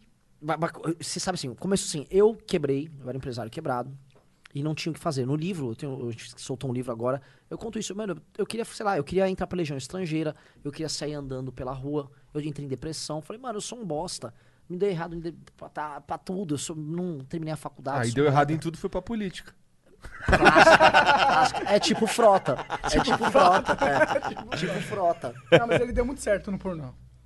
Será? Tu gostou? Eu vi tu viu, né, eu vi, cara? tu vi. curtiu, Você gostou, né? Tu gostou. Tu curtiu. Gostou. E o, o- eu, então, assim, e o meu irmão era um cara mais assim, meu irmão falava, a gente morava no interior, mas falava, mano, você vai ficar andando com um velho no interior, nessas fábricas mofadas. Aí meu irmão queria ser cineasta. E o meu irmão foi um dos primeiros youtubers do Brasil. Meu irmão tinha um canal em 2005 ou 2006, chamava Los Gringos Produções, que gente, ele fazia vídeos de humor zoando emo. E ele tinha um vídeo que chamava The Emo Day, que bateu um milhão em, sei lá, 2006. No começo, assim. Caralho. E maneiro. aí ele falou, eu sempre quero, eu quero ter uma produtora, eu quero ter uma produtora, eu quero ter uma produtora. E aí, em 2013, ele montou uma produtora em São Paulo. Eu falei, quer saber, eu vou, mano, vou trabalhar ali, vou montar um escritório pra trabalhar com política. Fui nas manifestações de 2013, roubei uma manifestação da esquerda. Mano, deu um migué. Eu fingi que eu era o líder da manifestação. Caralho. Foi muito louco, porque é o seguinte, eu, eu tinha aprendido na faculdade. Mano, tudo tem que você tem que. A, a sobrevivência, né? Olha o brasileiro aí. É, eu aprendi na faculdade, que eu organizava manifestação lá na faculdade, que pra você organizar uma manifestação, você tem que protocolar na polícia. Só que em 2013 os caras eram inimigos da polícia e eles não protocolavam nada. Eles, ah, tem um ato aí. Entendi. Eles eram rebeldes. Rebeldes, eles um doidão. Aí eu cheguei antes, né? E tava a polícia já pronta que ia saber que ia ter uma manifestação. Aí eu cheguei, fui com o meu RG, no policial. Prazer, meu nome é Renan, eu sou organizador do ato que vai ter hoje. Queremos fazer hoje, conforme. Falando, queremos trabalhar em conjunto com a polícia tal. Não quero, um ato, não quero vandalismo, vai ter família aqui. Ele, puta que pariu, pô, que cara consciente. Eu era um bosta, eu fui um cara sozinho. Caralho, que da hora. Aí ele, pô, então ajuda a organizar. Vocês vão começar aqui horas duas da tarde? Eu não lembro, foi tipo, o meio-dia, duas da tarde. Eu, Fica tranquilo. Aí eu juntei, eu fui, falei, bom, falei, sou do organizador. Chamei uma galera que tinha uns megafones, vamos pegar, vamos começar a trazer a galera aqui pra frente. E a galera meio que, tá bom, vamos. E foi, eu comecei a discursar lá, e o tema era PEC 37. Tinha aquela PEC que eh, ah, mantinha o Ministério Público com poder de investigação. E a gente foi com uma galera nada a ver, tomamos uma manifestação, aí vinham uns caras meio, não, é contra você. Eu falei, ô, calma aí, a gente organizou, a polícia tá aqui e tal, a gente vai fazer junto com a polícia. E uns caras meio radical meio que se fuderam. E a gente fez a marcha da PEC 37. Eu, não curto radicalismo. Não, deu, Eu não assim, curto esse ódio E, e você sabe qual é uma coisa mais louca? Aquela manifestação, de todas de 2013, foi a única que conseguiu uma vitória no Congresso. Deu uma semana, a PEC 37 caiu. Porque o, Ministério Público discursou com a gente. Aí, tal. aí acendeu uma lâmpadazinha na tua cabeça. né? Total, eu. Opa! Caralho, que random. Opa! e eu, mano, falidaço, quebrado. Opa, mano, dá pra fazer muita coisa. Esses deputados. E assim, quando a gente fez a manifestação, eu dei umas entrevistinhas na época, deputado me ligando e tal. Aí eu falei, opa, hum, mano, dá pra jogar o jogo. Aí eu comecei a estudar. E aí eu falei, bom, toda manifestação pra funcionar, porque em 2013 não funcionou as manifestações, tem que ter uma liderança clara com uma pauta clara. Guardei. E aí eu fui. A pauta clara era, era tipo a minha crítica número um a essas manifestações. Que era tipo a contra a corrupção. É, a Porra, todo mundo é contra a corrupção É. se você for perguntar. Aí, tu é, tu é a favor da corrupção? Nenhum deputado, ninguém vai falar. Não, eu sou a favor da corrupção. Ninguém vai falar essa porra. É, tipo, ah, tô aqui. Aí, caralho, serve pra todo mundo essa porra. É tipo, aí vai mano, todo mundo lá. É manifestação de Miss Universo. Não, eu tô aqui pela paz no mundo. Que é, É. o tema mais importante. Porra. Que bosta. E outra coisa, você tem que. Coisa, outra coisa, você tem que ter um inimigo. Isso só o Alinsky fala, né? Um cara de guerra política. Seu inimigo tem que ter carne e osso, tem que ter um rosto. Não é eu sou contra a Constituição, eu sou contra a Dilma, que é uma corrupta. E a gente vai tirar. Aí as pessoas têm um horizonte, tipo, eu tenho um inimigo, eu tenho que derrotar esse inimigo e eu tenho que derrubar esse inimigo. Aí você tem uma história pra tocar. Mas aquilo assim, eu aprendi em 2013. arquetipo. Exato. E aí você consegue pintar o inimigo e aí você consegue trabalhar a narrativa do jogo. Aí não existia o, o MBL, existia uma turma tinha criado um movimento chamado MBL lá no Rio Grande do Sul, Fábio Osterman, um libertário. Ah, eu já vi ele. É. E ele tinha uma paginazinha lá. Beleza, 2014, quando tinha o escritório que meu irmão montou da produtora tava funcionando, eu conheci um funkeiro que chamava Pedro, que é do bonde do rolê. Fez sucesso, mano, na Inglaterra, nos Estados Unidos, tocou no Coachella. Caralho. Voltou pro Brasil. E ele, mano, eu, ele a gente ficou brother dele e eu descobri que ele era, mano, libertário. E o caralho, mas você não é de esquerda? Que é normalmente o funk, né? É. A galera da É, comunidade. e, ele e, tem ele, um viés esquerdo. não, e ele era um funk com viés meio gay, meio cool, tudo música alternativa. E ele tava descobrindo, ele descobriu Pablo Vittar, esse Pedro. E aí ele, não, não, pô, mano, eu quero que o Estado se foda, não aguento mais pagar imposto nessa merda. Eu falei, então vamos fazer uma revolução cultural liberal. Ele, beleza. Aí eu falei, vem, entra nesse escritório com a gente? Entra, eu vou rachar o aluguel com vocês. Só que a gente montou um escritório, isso já em 2014, e não tinha como pagar o escritório, porque o escritório não tinha cliente. Tipo, era um lugar que a gente ficava. Nisso, por conta de- dessas movimentações políticas, um amigo meu no interior de São Paulo apresentou um cara que queria ser candidato a deputado estadual, chamava Paulo Batista. Um idiota, ele era um corretor de imóveis. Eu falei, cara, ele parece um cara do Partido Republicano. Vamos transformar ele num herói libertário? Vamos. Aí começamos a criar, ele virou o raio privatizador. E a gente pegou um croma, meu irmão queria filmar, fez um vídeo dele voando, soltando o raio, e o raio privatizava as coisas. Aí surgiu o raio privatizador. E aí a gente tinha dois meses pra fazer campanha, não tinha dinheiro, a gente fez ele ter 17 mil votos. Bastante. E ali, tipo, é, Pessoa é suficiente pra ele ganhar? não, ele perdeu. Só que o Kim, ele já era uma subcelebridade, com, apoiou um outro candidato. E o Kim assistiu falou, mas esses caras são mó legal. Terminou a eleição, a Dilma foi pro segundo turno, tal, com a Aécio. E a gente ficou amigo do Kim. E falou, pô, vamos tentar fa- fazer a Dilma perder? Chamamos o Danilo Gentili, que o Kim conhecia. Vamos gravar um vídeo com o Danilo Gentili atacando a Dilma. Gravamos o vídeo. E, só que a Dilma ganhou. No dia que a Dilma ganhou, a gente já tinha essa turma reunida. A meu irmão chorou. Falou, mano, quer saber? Eu vou convocar uma manifestação. Faz isso, eu já participei de uma, eu já sei como tocar. Aí ele convocou, a 1 de novembro. Nessa manifestação, sei lá, em duas horas tinha 100 mil confirmados. Eu, Caralho. caralho, porra, vai rolar. E aí surgiu o MBL. Caralho. É uma coisa bem aleatória, randômica. É um funkeiro, um produtor de Mas a vídeo. vida é assim, né? A vida é As assim. coisas mais legais acontecem Exato. assim, né? E ali meio que assim, a gente falou assim, foi uma vida nova, porque o Pedro de- perdeu a banda de funk dele, meu irmão começou a gravar filme, eu abandonei todas as coisas que eu tinha, não tinha financiamento, não tinha dinheiro. O Kim, por isso que Kim- eu, eu pago pau, por isso que assim, todo mundo fala, ah, MBS. Cara, o Kim, ele morava numa casa, ele largou, ele não me conhecia direito. A gente não se conhecia, ele largou a faculdade dele, ele apareceu com uma mochila de roupa no escritório que a gente tinha e ele foi morar lá. Caralho. A gente adotou o Kim. disso. E aí, eu, tipo, e ele, não, não, a gente vai derrubar essa mulher. Eu falei, mano, eu nem sei como é que eu vou pagar com. e aí, mas era um bosta. Era um japonês bosta. Foi muito boa a imitação. Manda igualzinho mesmo, Kim. É, verdade. Vamos no Hearthstone aqui.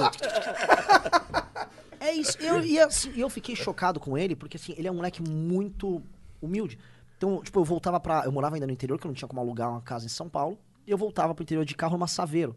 E eram dois, duas pessoas que cabiam. Eu, meu irmão e meu irmão. E o Kim ia no, em cima do, do- do freio de mão. No meio. Isso, é bem onde o Kim ia gostar de ficar. É, que ficava lá sentado no freio de mão. E a gente, mano, ele era muito humildão. E eu falei, mas esse moleque é muito bom. E ele lia, lia, lia. E aí a gente começou a ganhar uma fama. E o Kim começou a dar as entrevistas. E ele destruía os jornalistas na entrevista. Plum. Eu falei, mano, esse moleque tem superpoderes. Ele E ele tinha aquela tem uma- perspectiva saiyajin de ficar, vou tá- ficar treinando e vou ganhar força. Ele ficava treinando, treinando, treinando, treinando.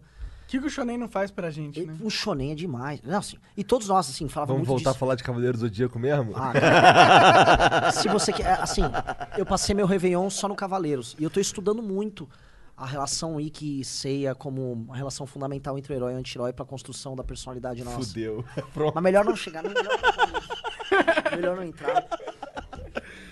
Caralho, então tu- vocês faziam. as- Caralho, que doideira isso aí, hein, E cara? Não agora, mano? que- E agora como que é?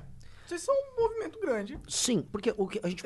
O Kim É, é, não é um par- deputado fucking federal, É, não é né? um Fucking partido. Federal, vai tomar É, no cu. Não é um partido, mas, você, mas é meio que é, não é? É, não? não, assim. As pessoas veem. Era como- pra ser, na minha quando as opinião. pessoas, quando, eu vejo, quando eu ouço algo do, quando eu vejo o MBL, eu sei um conjunto de coisas que o MBL Acredito. acredita. Assim, Que é um eu- partido. Exato, quando eu vejo o pessoal, eu imagino um conjunto de coisas que eu- aquela pessoa provavelmente acredita porque é do- daquele partido.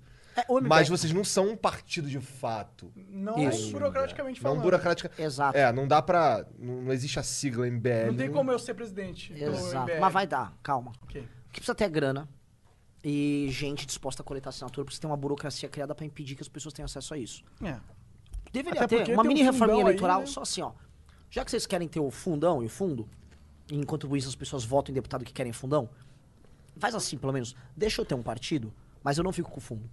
Fechou? Só que eu não preciso ter essa burocracia. Podia ter escolhido. Fica com o fundo, meu irmão. Se é ladrão, fica com o fundo, porque a gente vai te derrotar. Não precisa de fundo hoje em dia. tem é, internet, crowdfunding. Dá pra, mano. no mínimo, fazer esse acordo com os caras lá. Vamos ver.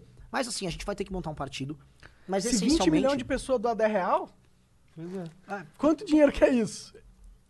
Caralho, e é muito louco, cara, porque assim, essa história aí de ficar andando em cima do freio de mão do assaveiro, caralho. E esse ano passado a gente tava lá no congresso, num lugar maneirão, falando com a porrada de gente, o caralho, gente Foi pra muito caralho. foda o congresso, inclusive. Sim, É, cara. e- mas não- o lance é não perder a essência. Vou dar um exemplo. O Kim, a gente, a gente sempre teve um lance assim. Por não ter grana, a gente morava junto. Então, o Kim meio que era um nômade que ficava morando na minha casa, às vezes na casa do Pedro, não sei o quê. O, o, quando eu mudei pra São Paulo, eu fui mudar pra casa do funkeiro, que é o Pedro. Eu, meu irmão e o Pedro, a gente mora até hoje. Com a mesma cachorra e tal. O Pedro é porco pra caralho. Tipo, Monark. Tipo eu, então. eu sou Já o. Kim pegou essa cultura, aí ele foi morar em Brasília, deputado, e deputado geral, aquela coisa na babesca e tal. Ele mora, ele e os funcionários, o que é uma coisa, obviamente, insalubre. E ele mora, ele, com quatro funcionários no mesmo apartamento. Fica lá. Os caras trabalham de dia e à noite estão jogando videogame. Da hora, mano. Entendeu? E a gente tem essa cultura, assim, de bando de amigos. Band of Brothers. A gente é um grupo de amigo. E se não for divertido, não, o MBL deixa de existir. Então, assim, no fundo, mais do que a gente defender as ideias, eu me divirto com as aventuras com o Arthur. De, cara, vamos ferrar aqueles inscritos. Vamos, vamos ferrar. Tem que ser da hora. Se não for gostoso, não vale a pena. Aí a gente começou a criar células do MBL nas cidades. Pra falar, você tem que ter essa experiência. Tem que se divertir fazendo o que é certo. Tem que ser gostoso. Que é gamificado. É como se fosse um game. Então, cara, a gente dá uma missão, galera, todo mundo, vamos barrar um projeto de lei tal nas câmaras municipal, ou vamos passar um tal projeto, cria as regrinhas, como vamos fazer e botar as missões pra galera operar. Então o MBL é muito divertido. Mas ele só funciona porque ele tem essa cultura do freio de mão, do que andando de cima, que se perder, a gente percebe. Se a gente virar uma burocracia de, tipo, caras engravatados, oi, o Renan, o burocrata, não sei o quê. Não, mano, eu sou o cara porco, eu tenho fome de sujo. Se eu ficar limpo, fudeu. é isso. Viu? É por isso, Igor. Por isso que o Monark é um agora, porco cara? cara. Não, cara, a, a- a- sujeira te mantém igual. Mas você, de novo, você não é do nível do Monark. Será? Não é, não, eu te garanto. Depois a gente, depois a gente conta os caos aí. Tá. Tá, minha, minha fama sempre foi, foi ne- nessa linha. Eu, eu, na verdade, eu sou um cara desconectado do mundo físico. Hum, eu também. Eu não sou materialista, cara. Eu não sou também. Eu quero ter dinheiro. Eu quero continuar jogando o jogo. Tá ligado? Mas eu não ligo de jogar o jogo numa Ferrari ou num Fusca. Vou te falar, você tem uma coisa assim, que eu já pensei nisso. Uma vez eu tava muito focado em chavecar gringa. Eu ficava indo pra fora do Brasil, eu, falo sueco. Ó. Mano, game. Aprendi tal. Aprendi a falar sueco, mas elas são muito gata, eu vou pegar. E eu falava, cara, eu gostei tanto desse game que pra mim, se tiver alguém me fornecendo água e uma marmita e um banheiro químico, eu fico fazendo essa mesma coisa, tipo assim, ad eterno. E hoje é com política pra mim. Tipo, eu não fico preocupado com grana, nada. Podia, sei lá. Já, já ofereceram grana pra comprar gente, pra mim. Renan, vem ajudar a reestruturar meu partido e tal. Eu falei, não, qual a graça disso aqui? Eu, eu lanço assim: alguém tá me alimentando, eu tô né, bebendo água, tem um banheiro, eu durmo. Não é- Todo mundo gosta de ir no restaurante pra comer também. Sim, lógico. Normal, Eu tô normal. dando uma exagerada, mas tipo assim, no fundo, tesão é o que você faz pra você. Uhum. E e se, se você tiver um ecossistema que permita você fazer o que você gosta e, e você vê o resultado que você faz, você se realiza. Era o que a gente tava, é o que a gente quer fazer com o Flow, inclusive. A gente já falou isso aqui várias vezes. Cara, beleza. Ah, beleza. Agora o Flow tá se pagando, significa que a gente pode fazer isso aqui pra sempre. A gente, não vai, é a, gente vai, a gente tá rico? A gente não tá rico. Isso aqui não tá dando dinheiro pra gente, mas tá se pagando. Significa que dá pra gente fazer pra sempre. É, Tá é, ligado? é o, é o que eu penso também. Tá É ligado? Não, eu, eu, eu quero, eu, eu, assim. eu quero que cresça pra gente poder fazer mais. Eu quero ficar Tá rico, mas eu não quero ficar rico pra não viver na sujeira. Não, se tu ficar rico, tu vai ter uma diária, tu vai ter uma pessoa que vai limpar a casa todo dia. Hum, tá bom. Isso é uma coisa que conta também. A- As coisas têm que se arrumar por você. É, Você não pode ficar preso em certas burocracias e, no fundo, se limpar uma burocracia, velho. total, mano. Posso falar? Tem caras que gostam de burocracia. O Arthur adora uma burocracia. Tem cara, tem cara. Ele adora. Sabe o que ele gosta, por exemplo, assim? O Arthur, quando, toda vez que eu vejo o Arthur, eu tenho a impressão que ele tá cansado, na verdade. Hum, O Arthur, ele é um. Ele é uma máquina de alto desempenho. Não, mas não. ele é literalmente uma máquina de alto desempenho. Ele- ele- imagina que ele é uma Ferrari. Então a Ferrari, você não pode ficar andando, mano, na rua, no bairro tal. Ela quebra, ela é baixa, o motor tem que estar em alta rotação. O Arthur é isso. Por quê? Ele fica malhando o tempo todo, fica com aquelas dietas. Então, ele tem que se alimentar de hora em hora, é regrada a alimentação dele, ele tem que dormir certo e ele tem que cagar. Então, você tem três, vamos dizer assim, três variáveis que determinam o humor do Arthur. Um é comer, outro é dormir e outro é cagar. Então, pra ele estar feliz, ele trabalha numa faixa muito restrita, que é quando ele tá comido, cagado e dormido. Só que ao longo do dia, por exemplo, opa, começou a bater fome. Ele pode até estar dormido e cagado. Mas, Mas se ele ele tá tá com com fome. fome, estragou. E basta só uma variável ferrar ele que ele estraga totalmente. Entendi. Então você tem que, pra ser amigo do Arthur, você tem que ter uma planilha. Andar Você- com umas barrinhas de cereal no bolso. Então, quando ele vier no flow, a gente tem que. Dar comida pra Ele tem que estar Isso. dormido e cagado, pelo menos. tem que não, checar pode antes. cagar aqui Pode também. cagar, pode É. cagar. Tem uma não. cama ali também. Então, sim, ele tem que ter um banheiro. Você checou se ele dormiu. e aí você monta a tabelinha. que Você vai falar, pô, ele vai querer cagar algumas vezes. Ele comeu nesse ínterim. Literalmente, a, a gente. eu juro pra você, detalhes de campanha do Arthur.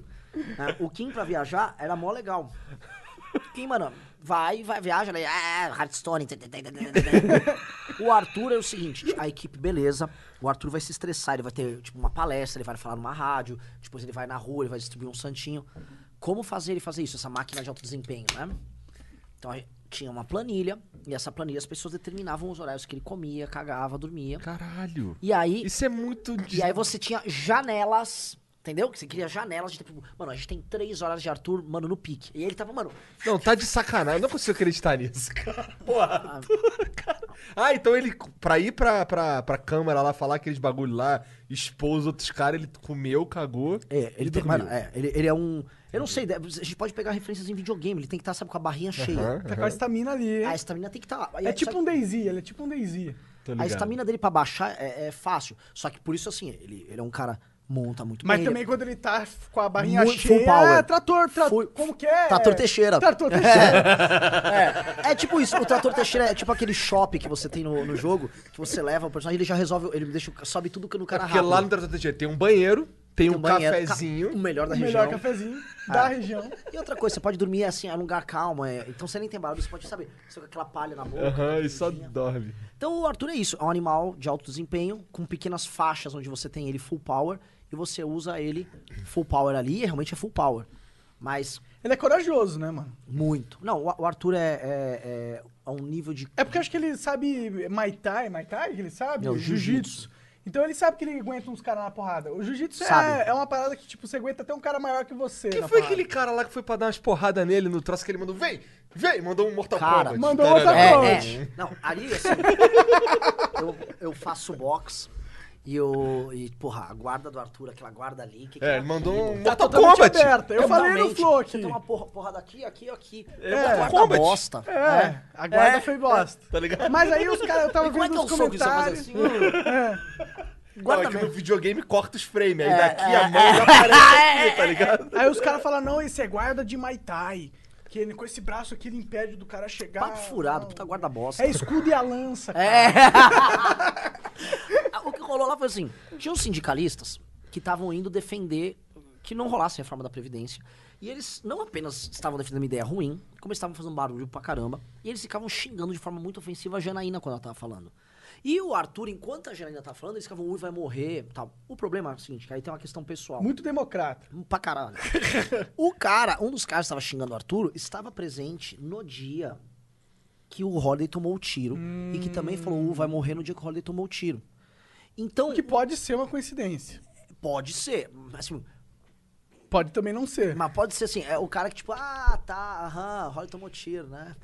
Tipo, a gente não tem como provar nada. É, mas tipo assim... engolir. Mas a gente- caiu a- o projétil? Vocês pegaram o projétil na Não, mão? a polícia pegou, fez a balística. Ah, então perfeito. Assim, É porque poderia ser uma pedra também. Se bem que o buraco ele é Não bem dava. redondinho, o seguinte, né? é É. o quinto andar de um prédio. Entendi, alto pra Pra caralho. você conseguir a parábola, pra você fazer um negócio entrar reto, porque ela entrou reto, você, mano, você tinha que jogar muito de longe, não dá pra jogar de longe. E, tipo, você tem que ser muito forte. Muito Como não forte. pegaram esse cara? Ele deu um tiro na frente da. Porra, pelo amor de Deus. Tinha um câmbio, não acharam até agora. Caralho, isso quase- já pensou se ele mata o Holiday? Não, Imagina a merda. assim, o Holiday tava aqui, o e o tiro que, que esse cara tava pensando, cara? Imagina se ele mata o Holiday. Que nem o cara que esfaqueou o Bolsonaro. É, mas- Caralho, Imagina se cara. ele tivesse matado o Imagina Bolsonaro. se ele mata o Bolsonaro. Pela cara. ia ser, ia ser Meu guerra, Deus, talvez. cara. Não, ia ter uma merda. Ia guerra civil, mano. Porque a galera não ia simplesmente pegar toda aquela energia que eles estavam depositando no Lógico. Bolsonaro E e, jogar depositar em fora. outro cara. É. É. Não tem Essa isso. energia ela tem Fudeu, consequência, meu irmão. Essa energia, energia é muito importante. A gente usou os caras que falam de energia, porque ah, esotérico, cara, mas e- existem energias. As energias elas podem ser psicológicas, mas elas são reais. Pode ser não, não serem reais. na- você não pode conseguir medir através de um medidor de ampere. Mas elas são reais porque elas têm consequências na realidade. Elas têm Pô, se bem que um mataram a caminho. Marielle aí, então tá se arrastando até agora também, né? Ah, já descobriram quem foi, não foi? Meio que já sabe quem É, foi. meio que já sabe quer saber o mandante. É. É, Dá obviamente falta, vai- dá falta ver alguma coisa. A esquerda quer falar que foi o Bolsonaro e tal. Tu vai ficar esse drama, mas. Ah, é, todo mundo, tudo é o Bolsonaro. Agora sim, se tivesse matado o Holiday, não seria um décimo do drama da Marielle. Essa é a verdade. Será?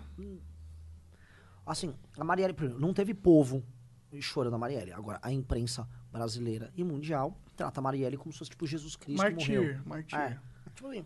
E Ela é um, é um pouco martir, né? Ela defendia as causas delas e morreu por causa disso. justo. Só que assim, ela não é uma heroína do povo que não sei o quê. Ela foi votar. Engasguei com milho de pipoca. Eita. É Marielle, mano, tá? Ai, não fala mal de morto, É. não. Ela era uma deputada que foi votada nos bairros de rico. Era uma deputada queridinha pelo universo mais elitista, o frechismo lá do Rio. Ela não é a representação da mulher negra carioca. Não é. Até porque o cara, o cara que é pobre mesmo, pobre, pobre mesmo, não é culto. Não, e Se ele fosse culto, ele não seria pobre, porra. E a eleição do Rio demonstrou que o pobre não votou no Crivella, né? Não Não, no votou? Freixo. Ele votou no Crivella. Voltou no Crivella. Ele votou no evangélico. Que é um otário também, na minha opinião. Sim. Um Mas, tipo assim, demagogo. o, o, pobre- o- esses caras do PSOL ficavam falando, ah, eu defendo. Calma aí, meu irmão. Quem vota no PSOL tem grana. É os caras do Leblon. É. Eu sei. São Paulo também. Que eu não consigo entender muito bem porque o cara do Leblon vota nos caras do PSOL. Eu fico vendo, por exemplo, eu dei aula um tempão. Ah, caralho, tá aí mais um item da lista. É, na cultura inglesa. Dei aula, dei aula, e assim, eu dava, como eu dava aula em Botafogo, eram uns caras que tinha dinheiro que ficava lá, tá ligado? E eram uns caras assim, esquerdão, os professores também, tudo com dinheiro, tá ligado? Morava num. Ele, tinha uma que morava bem em frente à parada lá, uma casa maneira pra caralho lá, avaliada 3 milhões de reais e tal. E nessa vibe, tá ligado? Os caras assim mais. Por um lado que. Por um lado. Pois é, mas eu não, não esperava isso deles. Afinal, eles estão numa posição de, de, de, de- Que eles se beneficiaram do, de- do dinheiro em si, tá ligado? Sim. É que você tem que pegar a característica da burguesia carioca com a paulista. A burguesia daqui é uma burguesia ligada ao, ao trabalho, setor privado. E a burguesia lá é muito, desde, assim, desde o século XIX, muito ligada ao serviço público. Então, aquela coisa assim, o pai é um funcionário público muito Faz aposentado. sentido. E aí o filho dele tem essa pretensão de eu vou contemplar e transformar o mundo. Porque o primeiro pai é um burocrata que trabalhou no Estado e que transformava o mundo ao redor. E o filho acha que tá nessa situação, não entende a lógica do mercado que banca eles. E aí ele vira esse transformador. Eu vou transformar o mundo ao meu redor, bicho. E aí você cria... o pai que paga a porra do aluguel dele lá de 15 mil reais na beira É, da praia. Exato. Na verdade a gente paga, né? A gente paga. É. A gente paga. Então, essa lógica aí é muito... assim, Mas eu entendo essa lógica. Eu já me senti assim, exatamente assim. Eu já fui aquele cara. Eu já quis me filiar ao pessoal, de verdade, não tô nem zoando. Mas não. aí se filiou ao Partido Verde porque é verde. Ah, já deu uma verdinha lá. Falar, ah, pô, no mínimo, no mínimo eu posso dar aquela brincada, né? Sabe que Gabeira, eu tô no pô. Partido Verde, né? Agora sim, Gabriel eu achei um cara caralho. Quem que, que- eu não tô por dentro? Gabeiro? não- não- Era jogador de futebol? Não, não, não. Gabeiro é que ele, era, que ele é famoso no Rio, pelo menos. ele já Entendi, tentou ser entendi. prefeito do Rio. Nossa, eu quis muito que ele ganhasse. Tipo, eu queria fazer campanha pro Gabeira no Rio. Eu acho o Gabeira um dos caras mais decentes que tem. É um cara, cara- é um cara com um espírito quase libertário. Legal. Um dos melhores escritores de política que tem. Trabalha, tá- hoje ele tá na Globo News. Foi, foi do PV, foi candidato. É um cara a favor da legalização é, da maconha, mas ao mesmo amigo do Eduardo Jorge, mas ao mesmo tempo é, mais para mercado profundamente antipetista. Ele foi revolucionário nos anos 60, aquele filme O que é isso, companheiro, que contra o sequestro do embaixador americano. Ele era do grupo que sequestrou o embaixador Caralho. americano. Então ele Daí já não concordo. Aí nos anos 70 ele apareceu com um tanguinha, sunguinha de crochê. de- É. Entendeu? Ele era, mano, doidão. A filha dele é surfista de aquelas ondas gigantes. Cara, que foda. Foda. E assim, é um cara que a gente já encontrou em Brasília algumas vezes. Sabe aquele cara que tem uma história na esquerda, mas não é nada, zero retardado, super pé no chão. Assim, se a esquerda brasileira fosse perfil Gabeira, cara, tava muito tranquilo. Eu acredito que muito da esquerda vem de uma ingenuidade e de um desejo de ver as coisas melhorarem. Eu acho que eles não só a esquerda não é ruim. Tipo, tem a galera que é. São ingênuos só. É, tem, tem um cara que se aproveita. Que, sabe, tipo, frota. Só que pra direita. Mas eu acho que a maioria da galera ela só quer. Porra, ela vê o cara ali mendigo passando fome, ela fica com dó. Ela olha assim, caralho, mano. Tudo culpa. A gente podia dar dinheiro pra eles, tá ligado? É inocente. Eu acho que eles são muito resgatáveis, tá ligado? Eu acho sim, tanto que eles estão sendo resgatados, né? A boa parte da- do eleitor de esquerda, ele tá deixando de ser de esquerda, cada vez mais. Ele tá mudando o, o perfil. O que teve que a esquerda também, e esse é um problema em geral, não só da esquerda, mas do próprio centro no Brasil, é que o que se tornou esquerda é um conjunto de valores e de visão, uma visão de mundo que uma elite segue, e não o povão. E essa elite vê o mundo, ela quer transformar o mundo de acordo com essa visão. É tipo assim, é dois países diferentes num só, dois povos no mesmo país. A elite brasileira, ela pensa de uma forma, então ela, não, não, como assim vocês querem que um, um assassino, tipo, fique muito tempo na cadeia? Vamos ressocializar. O Brasil prende muito. Tipo, essa não é a visão do povo. Só que essa elite pensa assim. Essa elite tem toda uma cultura própria, ela tá na imprensa, ela tá nos meios acadêmicos, ela tá nas artes, ela tá nos partidos políticos. E essa elite, que em geral é identificada com essas ideias que hoje a gente identifica como esquerda, do politicamente correto e tal, essa elite, ela vive e tem uma estrutura de poder muito diferente das pessoas. E a gente tá fudido nesse ponto. Eita, meu celular tá, mano, Falou que sozinho. tá fudido, ele se ativa ali.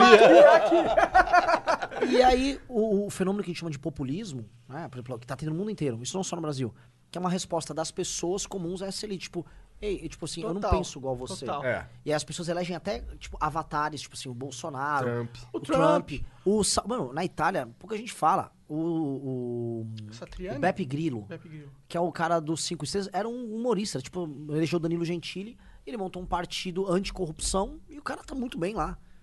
E você tem um monte, as pessoas começaram a eleger gente e falar, ei, eu não concordo com essa bosta dessa elite.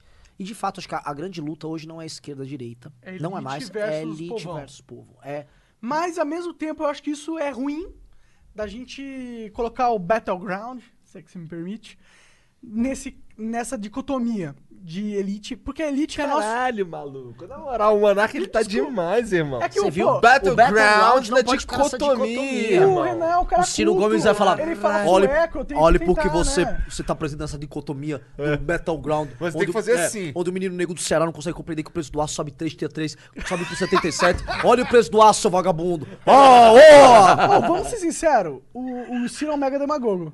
Mo pra caralho. Vamos ser sinceros, ele pode ser um cara legal. Eu gostaria de tomar uma cerveja com ele e conversar no Flow. Pra caralho. Eu gostaria Mas é também. meio- mas ele é demagogo pra caralho. Ele é, ele é, ele tem um E lado se acha escroto demais. que não, que assim, o Ciro tem um lado tão escroto, tão escroto, tão escroto Que ele não poderia ser presidente. a relação. Não, mas ele deu um pescotapa mesmo no Arthur? Deu, O Arthur? Mas foi doído ou foi... Eu tava do lado, eu tava assim? junto. É? Eu vi o pescotapa. Entendi. O lance é o seguinte, o Arthur foi fazer uma mãe, falei nele num evento. Pescotapa, aham.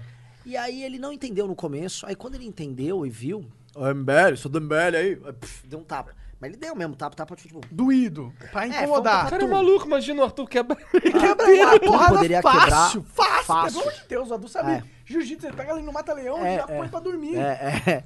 E o Ciro foi lá, deu tapa, saiu andando, achou que, assim, achou que se deu bem na história. A ideia de que o Ciro é um maluco. bem mal. O Arthur colou ali cada vez. E assim, a gente teve um papel no MBL muito de fuder o Ciro involuntariamente.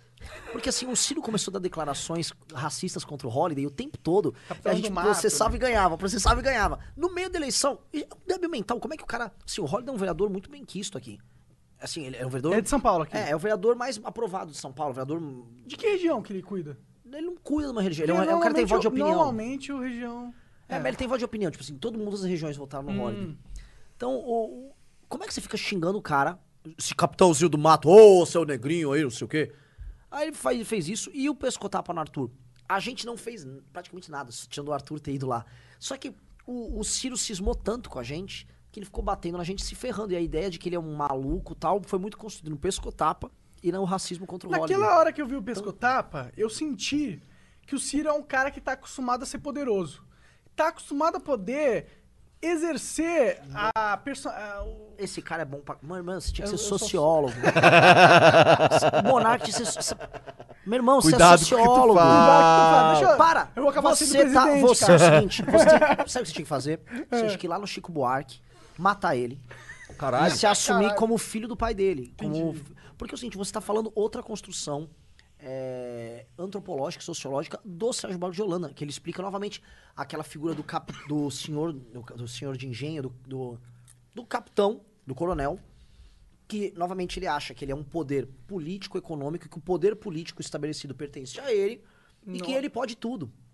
Então ele vem com essa mentalidade, cara, caica, oh, eu, eu sou muito ligado em árvore genealógica, já fiz a minha descida dos caras muito pica.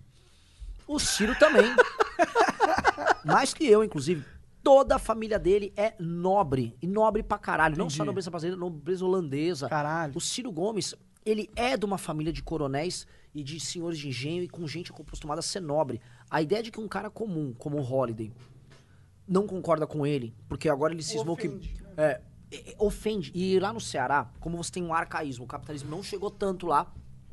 O povo no Nordeste, e por isso que assim, o Nordeste é a grande fronteira que a gente tem que transformar, o Norte também, é que como não chegou o capitalismo e a própria modernidade ainda não chegou pra valer, as pessoas ainda estão com uma mentalidade eventualmente construída no século XVIII, XIX, do tipo, o coronel pode, e eu vou pedir é ajuda pra lá, ele. Né? Tão popular. E esse- o Ciro se alimenta disso. Ele se alimenta da ideia de que pô, o- uma pessoa comum não vai questionar ele. Ele não é questionado lá, ele é o rei de onde ele tá. A ideia de tipo, que um Arthur vai fazer uma mãe falei do lado dele, ele acha que tem que chamar os capanga e dar um, quebrar o, o pau no Arthur. Arthur é só um Harris mortal É um comparado mortal, a ele. Porque o Arthur vem de uma realidade assim, o Arthur do Centro-Sul, burguês, um cara da cidade que acha que tem direitos. Porque é um cara moderno. Tipo, eu tenho direitos intrínsecos, Todos- eu posso falar com claro. todo mundo. E tem mesmo, E pro, sim, mas pro Ciro não. Pro Ciro, é, o, o rebotário, o povão, é lixo. Ele sabe como cuidar. Eu vou cuidar de você bem, porque eu sei tudo. Eu sei que o preço do aço é 3,77. Eu vou tirar seu nome do Serasa. Eu vou tirar seu nome do Serasa porque eu posso.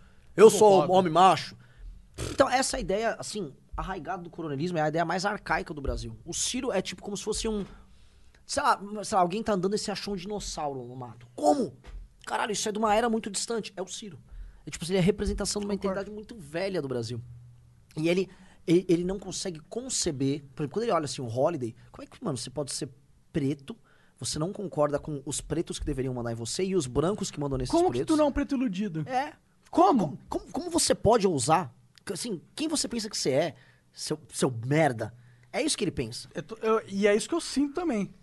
E é por isso que, é assim... Mas é, ele fala bem. fala... Não, e ele é Como, inteligente. e ele fala uns números que tu fica, caralho, o cara falou uns números. 77 vira 33, multiplique pelo aço, olha o menino negro da Mas- periferia. Sim. Olha. Não provou pro Samidana que o Brasil não tem um, milhão, um bilhão de venture capital ao ano aqui. O Samidana, você ficou sabendo dessa polêmica? Eu vi a treta deles. Cara, a gente contou, inclusive tem um Flow dos Flowers que Nós é vamos o... soltar, porque a Nós gente é vamos gente soltar, boa. porque a gente de boa. Foi muito foda com o Samidana, que é o nosso conteúdo exclusivo pros apoiadores. Inclusive, apoiem o Flow, apoiem o MBL também, apoiem o Flow, nós todos precisamos do seu dinheiro. E manda 10 conto aí pra gente, superchat. 10, é, é 20 conto, na verdade, o apoia. Não, superchat, superchat. É, o superchat é 10, dá pra Que a gente mandar não também. falou no começo, agora que eu tô lembrando. Não falamos? Fala um pouquinho. Falamos não. Não? Tá. Falamos já? Não falaram. Então, ó, se você botar aí 10 do superchat aí, que o Jean deve ter digitado pra caralho ali já, é, a, gente, a gente vai ler depois aqui do que acabar o flow, a gente vai ler alguma, os seus superchat a partir de 10 conto, beleza? Tá, continua a sua ideia. É, é, manda superchat. Superchat, assim, Copiamos o MBL, inclusive. querem xingar, querem, assim, se quiser uma pergunta Quer xingar o mim, Renan? Xinga, eu respondo o que vocês mandaram. O que Renan mandar, é o cara com a mentalidade, ó, é blindada. Ou não, ou não. Manda não. aí a o seu pior xingamento. Vai me expor, vai me deixar na merda. Ah, ah, você é um pouco blindado, eu sinto. Eu sou ratão, velho. Eu tô acostumado com essa porra. sou toda. barato, eu sou sobrevivente. Porque eu já quebrei antes de entrar na política, eu já, eu já não tenho Quebrar nada. é bom. É lógico Quebrar que é. é. bom, mas é ruim. É lógico. Eu não queria quebrar nunca mais, não quero. Ah, provavelmente eu vou. Mas eu não quero nunca Não, mais quebrar. não, não aqui. Isso Não, aqui não. Flow, Flow Aqui não. É, aqui aqui não. Mas Assim, acho que quebrou quebrasse ao foi muito vivo, bom, mas É. depois não precisa mais. É, é, é bom, é bom depois. É bom É. depois que você quebra, você entende por que você quebrou, e eu acho que existem coisas que você aprende assim. Tem uma música do Bob Dylan, o Like a Rolling Stone, que ele fala When you got nothing, you got nothing to lose. Quando você não tem mais nada, você não tem nada a perder. E é isso é um tesão de você se fuder. Quando você se fode, você fala, quer saber? Foda-se. Que Eu tenho mais nada a de perder, verdade importante pra mim. Exato. Quando você é, é, não passa a não se apegar nas primeiras coisas que você conquistou, você perdeu. É, é do caralho. É, é muito libertador. É libertador. É, é traumático, é ruim, você vai chorar, que nem uma menininha algumas vezes. É Mas porque é bom. meninos não choram? Oi? Meninos não choram? Meninos não choram, nós somos machos. Não, eu Pô, choro- outro dia eu a Carol veio pra perguntar caralho. pra mim. Carol veio perguntar, papai, você chora? Depois de adulto e tal, filho, eu tava chorando outro dia aí. É. Eu só não choro na sua frente pra você não ficar desesperada, mas eu choro. Claro, todo mundo chora. É. E eu acho que o cara que não consegue chorar é o cara que não consegue se conectar consigo mesmo. Ele é demais, cara. O Monarca é filósofo, cara. tá de sacanagem, essa dicotomia no Battlegrounds, tá ligado? Essa própria evanescência do ser. Exato, cara. No âmago do. do, do- do- Agora, não é a mesma Cerne. coisa que você curtir e chorar. Tem gente que curte chorar. Tem. Curte o sentimento de Rubinho vítima. Barrichello. Não, eu faço de tudo pra sair, mano. Inclusive, eu esque- vou ali pegar meu remédio, que eu esqueci de tomar. Mas, é, mas eu acho que uma- um dos grandes defeitos dos seres humanos hoje em dia, e que a gente entra numa conversa que a gente começou lá no começo desse flow, que é que a gente acha que é, transcendeu Deus, ou transcendeu a vida, de certa forma. E querer não chorar é isso. É tipo, mano, eu não, eu não preciso ligar pras, mi- pros meus. in- pros- pras coisas internas que acontecem comigo. Isso eu sou homem, eu super. Não, mano. Não, mano. Você. Isso é um bosta. Aprenda com. com, com, com- ah, seja humilde. né? A gente tava falando também de cogumelo. O legal do cogumelo é que ele te põe numa situação tão. De descontrole total da situação. Ex- É o ex- seu subconsciente. Seu, seu lado mais sombrio e escondido, ele toma o, o controle, ele manda ali, você só segue o flow. e ele. Como eu tenho medo disso. É. E você sabe como é que você segue? Montado num trator Teixeira.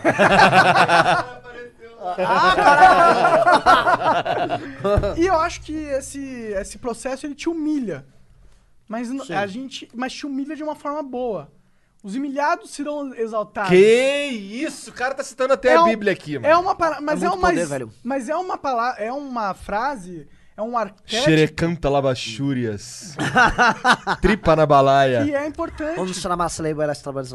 É importante. A gente tá falando do Felipe Neto aqui. Desculpa trazer ele no seu flow. Ó, Renan. eu tô nos comentários, todo mundo Não vou cogumelo trazer. aqui. Cogumelo. Cogumelo, cogumelo psilocibina, cogumelo que deixa doidão. Inclusive, ele não é proibido no Brasil. Você pode comprar cogumelo pela internet, você pode comprar DMT pela internet, não é proibido. Sabe por que, que não é proibido aqui no Brasil? Porque ele nasce de qualquer cocô de vaca, em qualquer passo, de qualquer lugar do Brasil. E vamos lembrar que quem paga as contas do Brasil são os nossos bois, que são exportados como carne. Então, E os passos arados pelo Tratores Teixeira. Exatamente. exa- ó. Já tá entendendo até uma conexão quase cósmica do Tatu Teixeira com a própria ideia de metafísica na nossa sociedade. Ó. É como se o Tatu Teixeira fosse o veículo que permitisse que o agricultor nos disponibilizasse este acesso a um universo. Ao divino. Louco. É. Louco ele não é, ele é um homem que te traz um cafezinho, é, atende super bem. Como que é o seu relacionamento com o divino, cara? Eu, eu acho que você, você acredita em Deus, não sei, é o que eu acho. Mas você acredita em Deus? Como mu- que é isso pra muito você? castrado minha relação com o divino. É muito. Assim, Frustrante. É porque assim, eu não sou um cara que tenho grandes experiências de fé. Né? Por isso mesmo. Por quê? Porque eu sempre fui um cara muito racional. Eu olho, desde que eu era criança, minha mãe falava, ah, o Renan é um menino muito inteligente. Então, pra, eu achava que o meu diferencial era eu tentar enxergar as coisas pela razão, que é o grande erro de tudo. Aí você abandona tudo. Então eu abandonei, abandonei qualquer experiência de fé religiosa. Sempre fui muito insensível. Homem não chora, tal. Tá, tá, tá, tá, tá. Só que aí você abandona esse lado. Foi por isso que quando eu, eu, eu tava falando com vocês no. Acho que antes do programa, do lance do cogumelo, ou quando, por exemplo, eu tive banda e eu tocava, e aí, ó, puta, a música te dava uma parada, você tava numa, tocando, caralho, o que que é essa transcend... que é essa parada que eu tô sentindo aqui que é muito louca? Você tem simulações de uma experiência religiosa que, por meio dos seus próprios sentimentos, você vive algo que é maior do que você. Que Mas acho- será que é uma simulação ou é realmente algo intrínseco à realidade? Hum, quando eu chamo de simulação, eventualmente é não negar que existe uma experiência Ou talvez religiosa um meio artificial pra chegar ou um lá, meio né? artificial pra chegar lá. Entendeu? Eu não sei. É um meio. A droga é um meio A artificial pra droga, a lá. música, é, é. O que não é o melhor meio de se chegar lá. Mas é que pra você chegar lá de outra forma é muito difícil. Sim. Muito difícil. Aí eu acho que talvez seja melhor você ter acesso artificialmente a isso do que você acreditar a sua vida inteira que isso não existe. Mas eu acho assim, cada vez mais, e assim, o, o- o fato é, por conta do, do trampo no MBL, eu fui conhecendo muitas pessoas que pensam. As pessoas mais inteligentes eu conheci de 2014 pra cá. E nenhuma delas. É, não, ah, não, não existe o divino. Não, metafísica é besteira. Não, você tá falando merda. Não, quem é, tipo assim, ah, eu sou profundamente. Não existe nenhuma possibilidade de. Essa pessoa tá com um pensamento muito estéreo. Então, eu aprendi a ser bem humildão nisso aí. Todas as pessoas mais inteligentes que eu conheci são religiosas. D- disparado. Então eu falo, porra, mas quem sou eu? Eu sou um merda, velho. Quem sou eu pra questionar? E a gente questiona com argumentos muito. Você é tudo pra questionar, eu acredito. Mas você tem que ter, questionar com sabedoria, né, a parada, né? Não dá pra só questionar e ignorar que você é limitado. Sim. Porque nós, seres humanos, somos seres limitadaços. É aquilo que eu te falei ontem, Igor. A gente, eu sei que eu sou um merda, de verdade. Eu sei que eu sou falho. Eu sei que eu não sou melhor do que ninguém. Mas ao mesmo tempo eu sei que nós todos temos uma conexão com o divino. Eu tenho certeza. Agora, o que é o divino? O que, assim, uma das coisas que eu comecei a entrar Não, numas não foi bem isso que a gente falou. O que a gente falou era. Aí falou também, Sujo. Eu tenho. Eu tenho consciência. Eu sei que eu sou um merda, eu tenho consciência que eu sou um merda, tá ligado? Sim. Agora, tu é um merda e ainda não se ligou, tá ligado? Eu, mas é isso que eu tô tentando te falar. Talvez eu tenha me ligado. Entendi. Mas eu não tenho aceitado que eu também só sou um merda. Tá. É, mas é um ato de humildade, né? Aceitar a própria merdice, cara. Sim, cara. Que é uma das coisas, inclusive, que você não tem nada a perder. Quando você fala, eu sou um bosta, mano, você não tem nada a perder. E aí Porque você é um merda, cara, né? Você fica assim, caralho, cara, eu sou um merda. Olha esse. Toda, tá ligado? Mas você tem que aceitar que eu todo nem mundo sei é um como merda essa, tá ligado? Por que, que eu tô aqui? Mas Ah, você, não sei. pode, você não pode achar que você é o único merda do mundo. Não, não, eu sei que tem muita merda. A maioria é merda, inclusive. Na verdade, Tipo, todo, mundo é merda. mundo é merda. Todo mundo é merda. Todo mundo a é gente muito é merda. especialista. Os seres humanos são especialistas. A gente nasceu, se desenvolveu para se especializar, porque especialidade é o que promove progresso. A gente sabe que a gente não pode ser tudo, então a gente tem que ser, ser alguma coisa bem. Sim. Sim. Então, mas aí. E quando tu não é nada bem? Não existe isso. Não ex- Existe isso? Não? Existe. Eu não cara. acho que exista. Eu acho que existe. Eu não acho que, eu não acho que exista. De verdade, eu acho que todo mundo tem um propósito nessa vida. Também acho que todo mundo tem um propósito, mas eu não acho que todo mundo encontrou seu próprio pro- propósito. E acho que a maior parte das pessoas vão viver e não vão perceber que viveram. Com É. certeza, com certeza. É. Mas não é que ele não existiu. A consciência sobre ele não existiu. É diferente. Posso, vou- posso dar uma comunada aqui? Vai. Total. Nessa viagem? Uma das coisas que eu acho complicada no capitalismo é quando você. Por exemplo, a gente, Vamos voltar muito no tempo. Quando a gente era caçador-coletor. A gente foi feito pra meu, ir lá, pesquei um peixe, trouxe pra tribo, mano, tem uma tribo olhando lá, vamos, vamos bater nos caras da outra tribo? Não. Mano, o xamã botou fogo numa erva lá, tal, ele salvou, a mulher morreu, vamos. Mano, tinha uma coruja me olhando, o que, que ela quer dizer? Acho que eu tô com sorte. A gente foi feito pra viver essa vida. Aí depois você tem, a- obviamente, a agricultura, você começa a viver em cidade, você começa a fazer coisas que são meio que artificiais pra sua própria existência, mas que se justificam. Tipo, pegar o celular e pedir uma comida. Isso, mas eu nem cheguei nessa perto. Eu lá, sei lá, século, é, milênio 3 a.C. Tá. Aí a coisa foi evoluindo, plá, plá, plá, foi evoluindo. Aí você tá aí de idade média, beleza. Você planta, e aí você colhe, aí você moe aquele trigo e você faz um pão. Tipo, tem uma sequência que faz sentido. Aí a gente chegou no capitalismo, e aí a crítica do Marx, que é alienação. Aí eu, eu, na verdade, sabe, eu era um sapateiro na Idade Média. Eu pegava o couro da vaca, eu cortava, eu fazia um cadarço, eu ia fazer todo o processo de fazer um sapato. De repente eu sou um cara que no, sei lá, no século XIX, eu eu bato uma arruela. Eu nem sei como é que faz o produto que eu tô fazendo. Eu nem sei porque eu tô batendo uma arruela. peça na, ma- na máquina. Você né? é uma peça, você fica completamente alienado. Pra você justificar que você existe pra isso, você tem que criar todo uma- um sistema de pensamento e uma própria ideologia pra falar que vale a pena aquela tua existência. Porque a maior parte da tua atividade ela não tem o menor É sentido. por isso que o religioso ganha muita força, eu acho. Porque sim, se sim. você- Precisa justificar. É, você justifica isso. Eu existo pra servir a Deus. Eu existo pra ser um médium. Eu, exi eu aperto aquela porca ali pra comer. Mas na real não é. Deus me botou aqui pra eu ajudar É. esses caras. É. Né? Só que você, assim, você tem que se auto-enganar muito, cara. Porque o, capta o que o capitalismo gerou, e acho que esse é o grande drama, é essa necessidade de uma ideologia pra justificar um troço que é muito antinatural. Se na Idade Média você justificava, não, você tem que plantar, colher, fazer o pão lá, morar na tua casinha. Porra, a conta fechava. Ah, não, você vai encaixar esse pedaço de borracha nessa operação. Você vai. É foda. Vai Não, vou- instalar a tampa do Playstation. você vai vender Telex Free. Cara, Sim. Tá, é- foda, É foda. cara. Assim, é- e isso é um problema que o Marx já falava, né? Que o capitalismo depois vai criar as próprias ilusões pra você É que justificar. esses, esse- esses trabalhos vão sumir. A verdade é que esses Sim. trabalhos aí vão. Daqui a Vai pouco, máquinas tudo- vão apertar é. a porra da porca. Com certeza. E, e os seres humanos vão estar.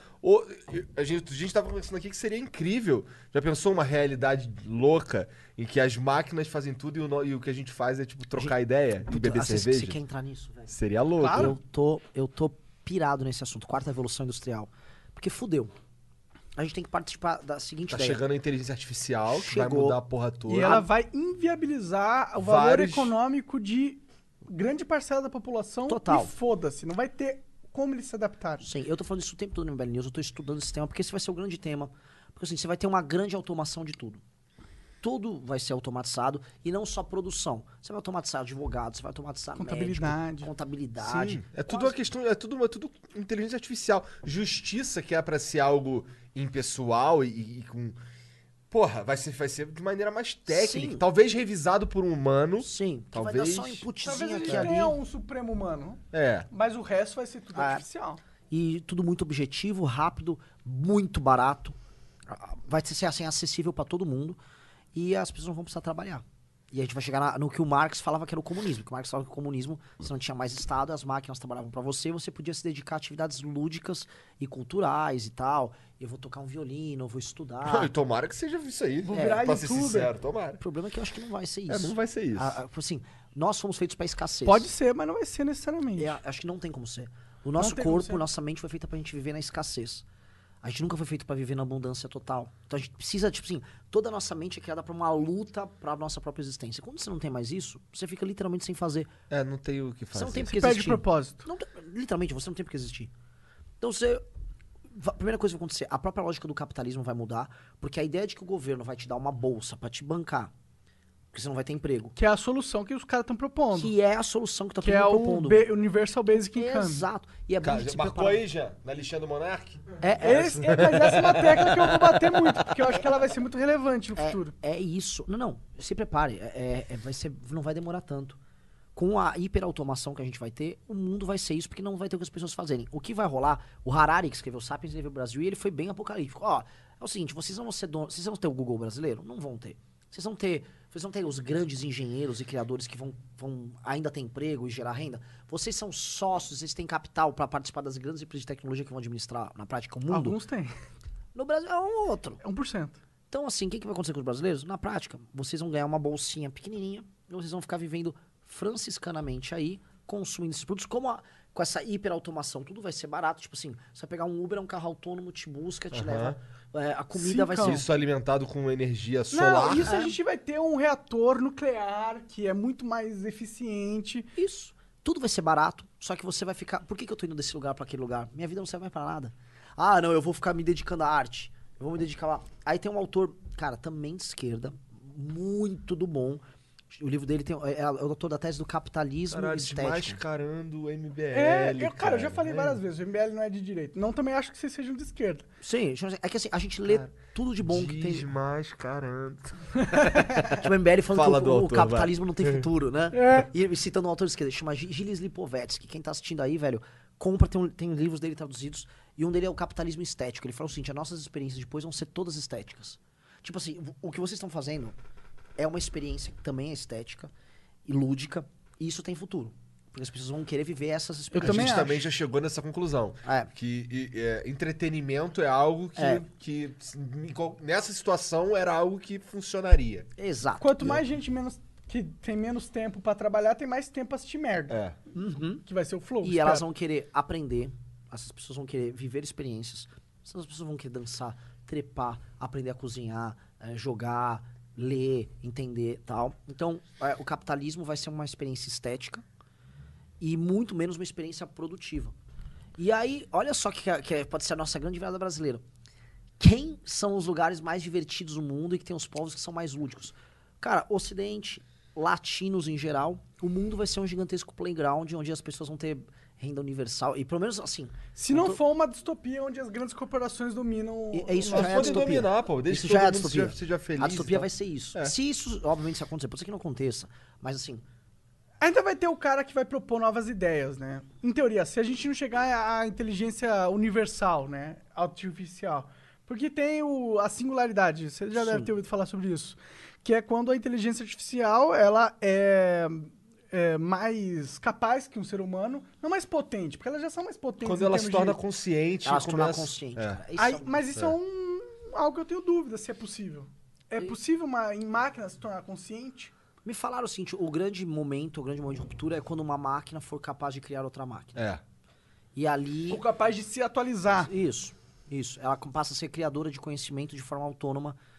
Aí nós temos o. o- Um dilema moral. é, aí, aí entramos no drama, mas eu acho que assim, isso tá virando tão inevitável. Uma vez eu vi um negócio, bom, vocês são de games, vocês devem ter ouvido falar disso aí. Tinha um jogo e um garoto deixou um jogo rodando por anos e supostamente tinha uma inteligência artificial no jogo, não sei se era Quake, não sei qual era o jogo, que os caras ficavam se matando lá e botou duas equipes pra Eu já ouvi falar disso. Aí, pela experiência, as equipes iam ganhando uma espécie de. os- a inteligência artificial ia ensinando como é que funcionava.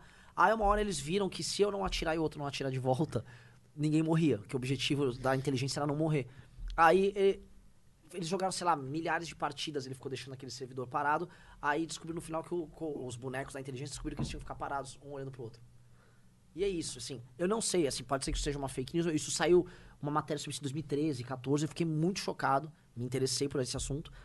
Mas foi uma inteligência chegando a algum tipo de. Mas uma conclusão. Você tem, É. Mas ela tinha uns parâmetros que Sim. são um parâmetro humano. Sim. E eu acho que Tipo, é aí. você tem que não morrer. É. Como é que não morre? É. Aí- A princípio é matando ele porque ele vai tentar me matar, porque o É. jogador vai tentar me matar e o caralho. né? Aí que a gente chega na parada que eu acho que é interessante. Quais são os parâmetros da vida humana? Sim. Aí, aí, aí. Aí eu- fudeu, isso aqui é tudo um Aí jogo. fudeu. Eu, nesse battleground, quem sou eu? É, nessa dicotomia Mas eu acho que tripla. existem. eu, eu acho que existem esses parâmetros e acho que eles são divinamente dados a nós. E eu acho que esse parâmetro ele segue uma lógica que tem progressão infinita. Ó, só comentar aqui, o cara botou no comentário que era do Quake 3 e essa história é fake. Mas. é, Ok. é, então.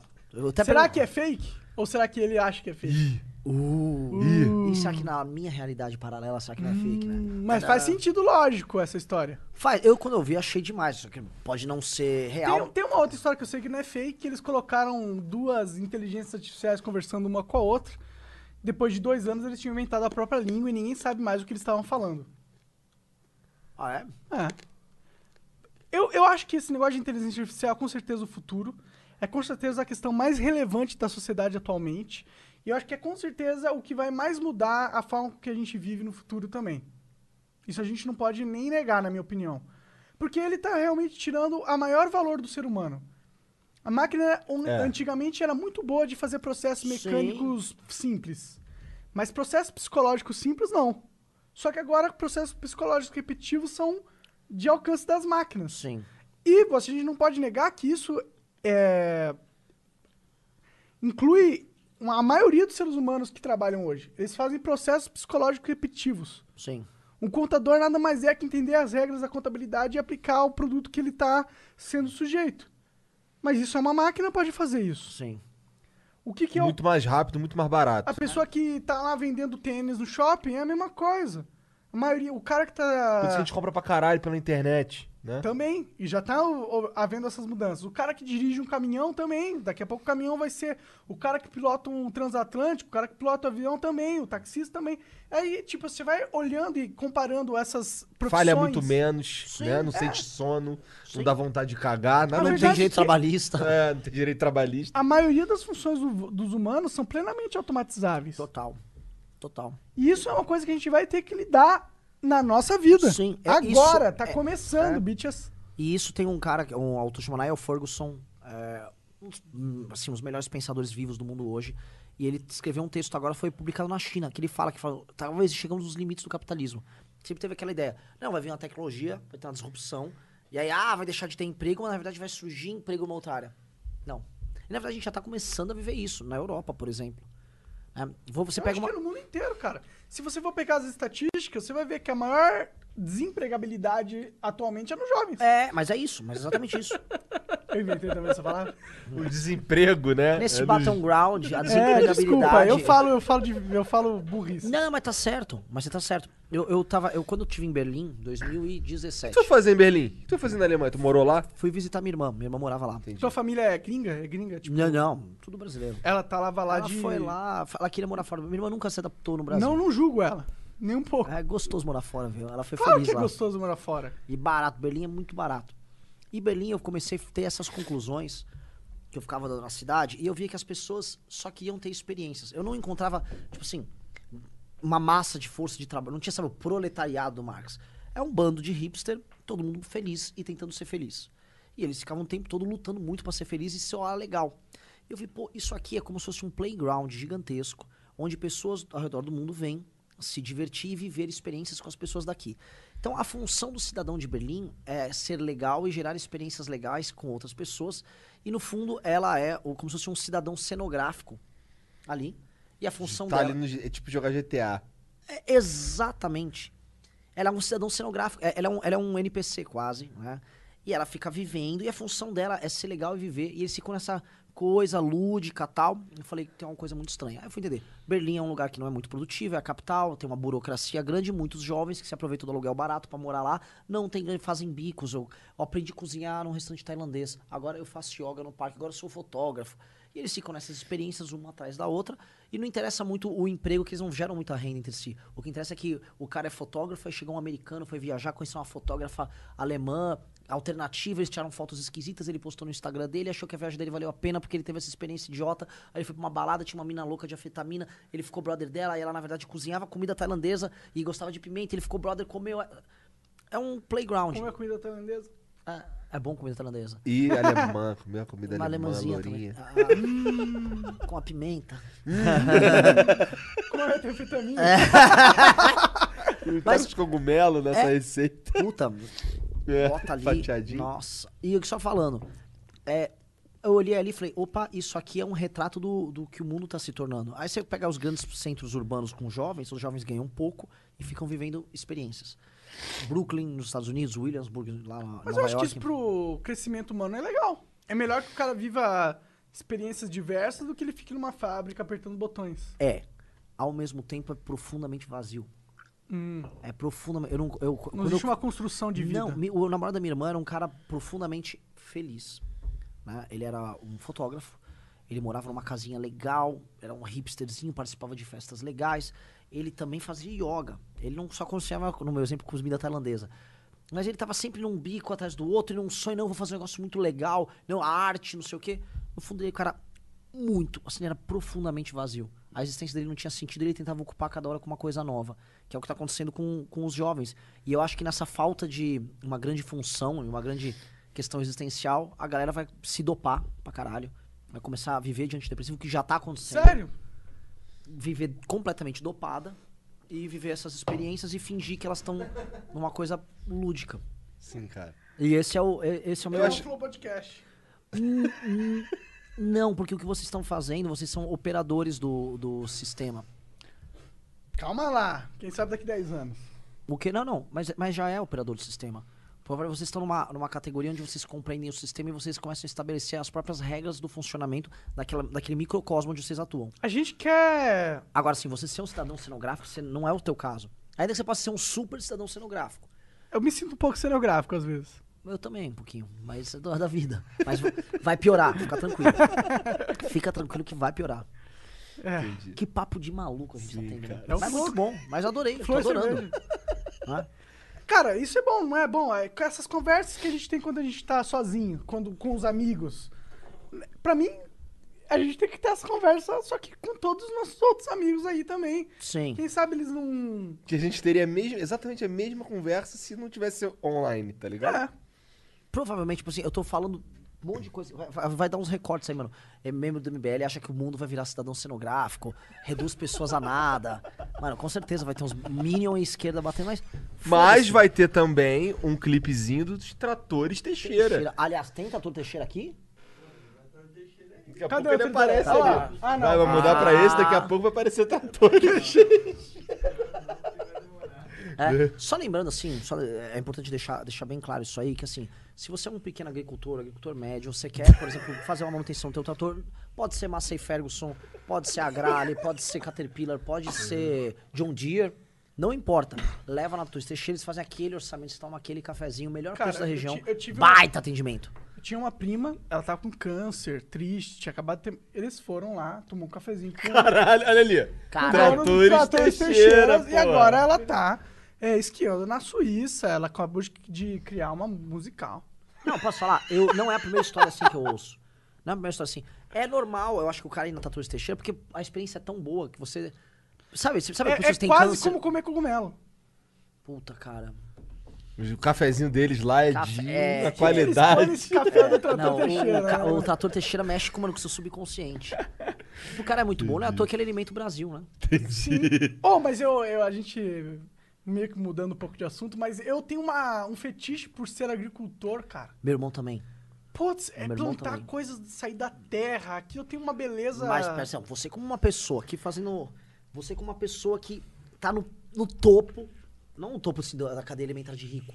Você tá no topo do que a gente tá vivendo de experiência humana, que é. é- você já tá nessa pós-economia desse mundo doido. É, gente eu tá vivo de internet. Você, é, é, você tá já vendo a necessidade de um retorno à, à raiz, Olha pra isso, ter olha isso. significado. Mas eu, você tá zoando um pouco, Não mas tô, eu acho que isso tô. é muito real, Não cara. tô. Meu, meu uh, Será que é isso que eu sinto, cara? É essa falta de propósito? todo Talvez. mundo. É, é o que mata o mundo. É a falta de um sentido nas Cara, coisas. acho que é total isso que eu sinto na Ah. real. Acho que é por isso que eu choro no banho. Mas é, mas, é, mas é óbvio que é, é isso que mata a gente.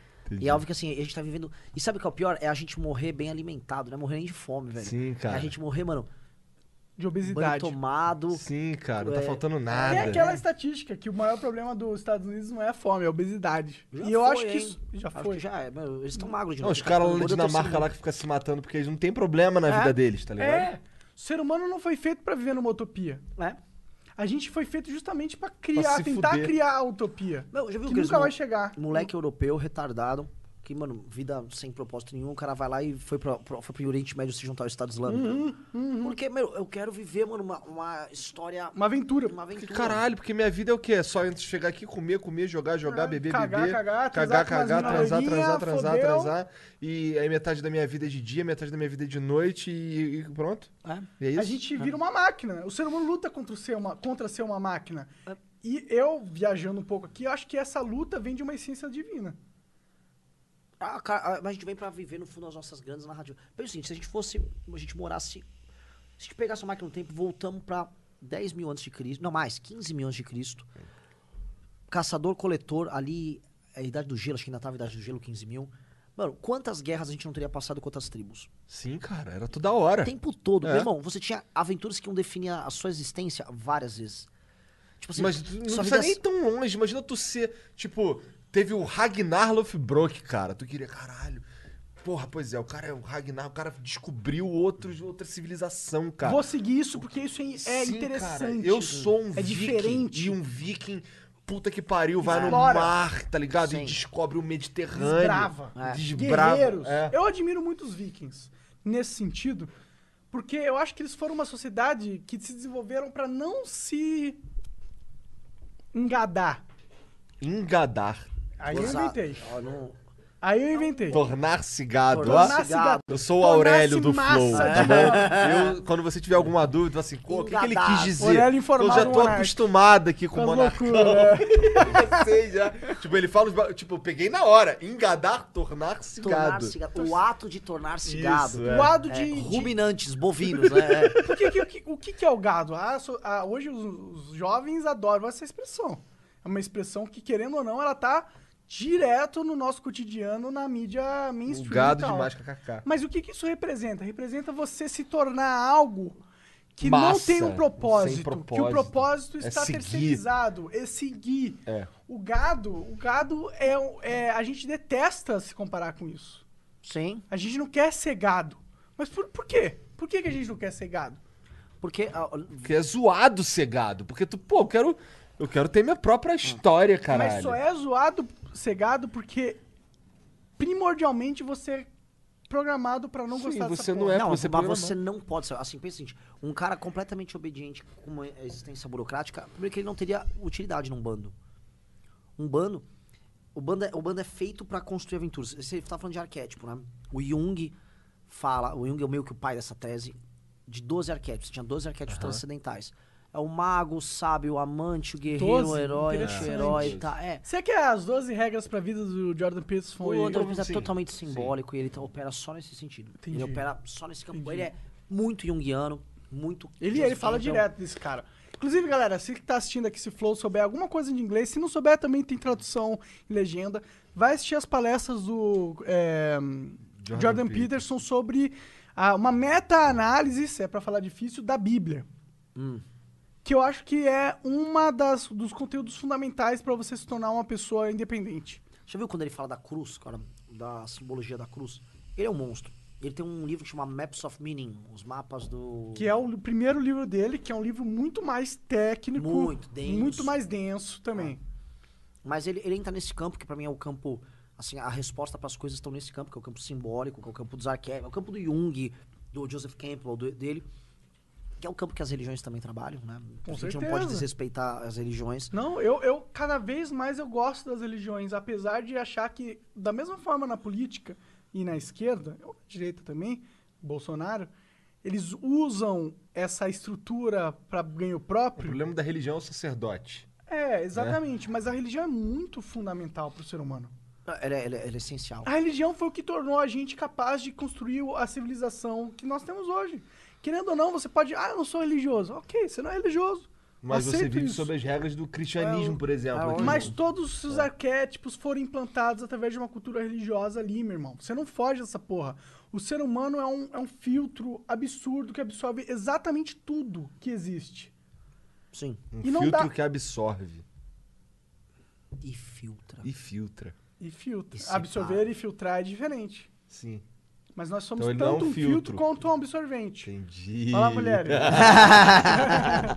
Eu aceito essa posição. Uma posição de destaque. Adoraria ser um filtro numa mulher. Um absorvente, na real. Também. Mas repara assim, ó. Você. Você. Você realmente assim, você. Caralho, o homem cara quer ser um filtro, não, Eu quero ser absorvente, na verdade. Deixa eu mijar. Diga. O que, que tem a falar? Até esqueci, então agora entrei no absorvente também. Entendi. Mas não, deixa eu voltar, já o que eu tava falando. Jung. Hum, A gente tá falando de arquétipo. arquétipo, Tava... papo, papo maluco. É, tava no papo maluco. O, o- ah, lógico. A gente é feito pra viver certas coisas, certas experiências que são muito intrínsecas do ser humano. Você virar um, um cara burocrata é uma merda. Ah, eu cheguei no, no viking que tava falando. Tem em todas as mitologias, especialmente os povos alemães, ali, os germânicos, eles têm uma coisa que eles chamam de Mannerbruder, que é, não sei, meu alemão é uma bosta, mas é o seguinte, é, são lendas, mas isso tem na Índia também, chama Gandharva na Índia, na, os centauros eram assim na Grécia. No, no- tinha a Lupercalia, que era a festa dos lobos, que os. A pró- própria ideia do Lo- Rômulo e Remo com os lobos eram isso. Que eram grupos de homens jovens que saíam do bando e saíam fazendo aventuras pelo mundo e, em geral, eles criam a própria tribo. Que é, acho que, uma necessidade humana de você ter um bando de caçador-coletor de 30, 40 pessoas e você começa a ter um excesso de homens jovens e eles são, tipo, sai daqui, vai comer umas mulheres lá fora e vai criar a tua própria aventura e criar teu próprio mundo. Seja um viking. Que, então, mas a base do próprio o Viking, se for Viking, é isso, é um, é um Mannerbruder. E bo- bo- boa parte das mitologias de fundadores de povos são baseadas nisso. Por exemplo, Rômulo e Remo eram dois jovens de um bando. Eles tinham dois irmãos, eles tinham fundaram um bando. Desse bando eles conquistaram Roma. E aí, tipo, esses romanos foram lá tomar as mulheres dos sabinos e tal. Os centauros, eles treinavam homens, eram bandos, eles eram músicos, eram já homens ou bichos mágicos jovens que tinham acesso à música, à arte da guerra tal. E isso é muito, tipo assim, é uma mitologia muito comum, quase todos os povos, assim, quase todas as mitologias têm isso presente. E isso atende uma necessidade humana de eu vou sair daqui, eu vou conquistar um bagulho. Eu não vou ser um bosta que eu vou ficar aqui. Até porque se eu ficar, eu como jovem, submetido a uma estrutura dos velhos que estão aqui, minha vida vai ser sempre obedecer àquela estrutura. Então uma parte dos jovens ficam e renovam um lugar e outros eles Vazam pra aventura vazam pra aventura. divina. É. E eu acho que isso é muito louco. No fundo, é a- a- se você não leva em consideração na vida esses critérios, você não vai viver. Então, como é que a gente vai ter isso num mundo onde você não precisa fazer mais nada desse tipo de coisa? Cara, é horrível, horrível, horrível. Porque realmente, Não né? é doido? Louco demais isso aí. Doido demais o que você falou, e aí eu, eu ligo isso a, aqui no. Antigamente o meta era diferente. O meta beneficiava o homem, o segundo homem que você tá falando, o primeiro homem que você tá falando. Que é o Que era homem ficar, que fica. é. O homem que fica e que estabiliza o sistema já prevalente. Mas a gente cada vez mais é, tá mudando pra uma sociedade ou pra uma. No- Pro meta, eu sou gamer, eu- tudo que eu penso é analogia gamer.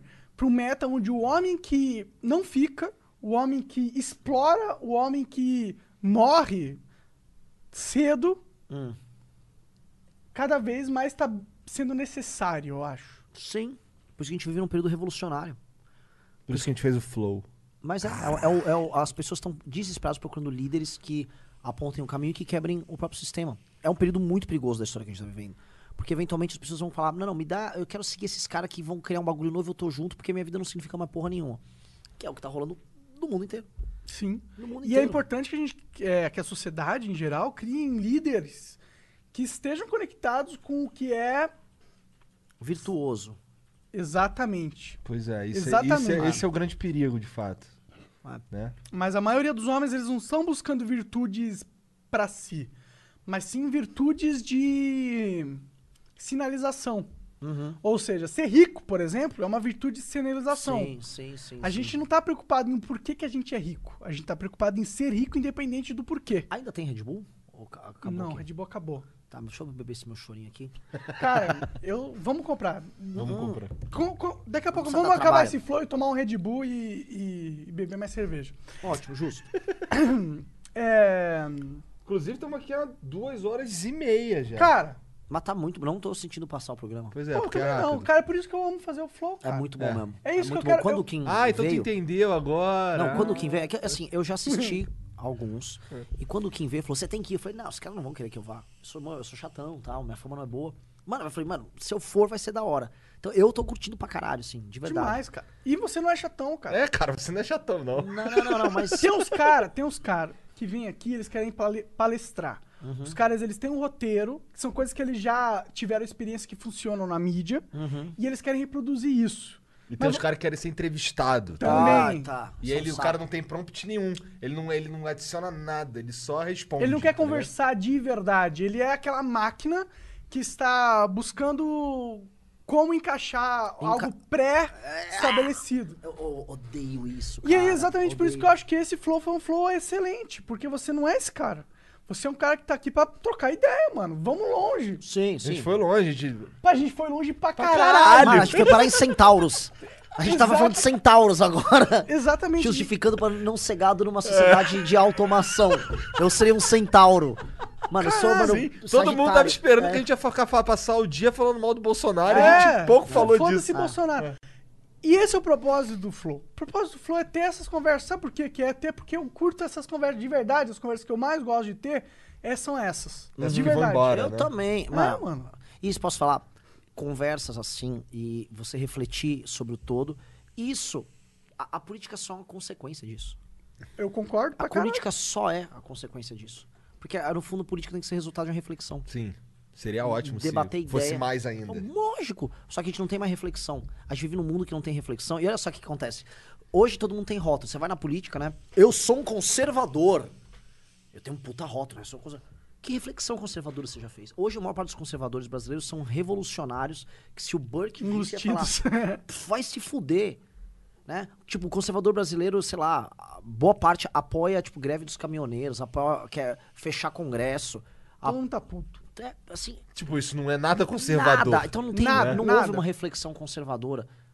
Ah, eu sou. Tem muito liberal também que acha que ser liberal é só Cara, o defender Frota dinheiro. se identifica O como Frota virou conservador. É, é um Escuta, sintoma, eu- é um sintoma. Paguei meus pecados.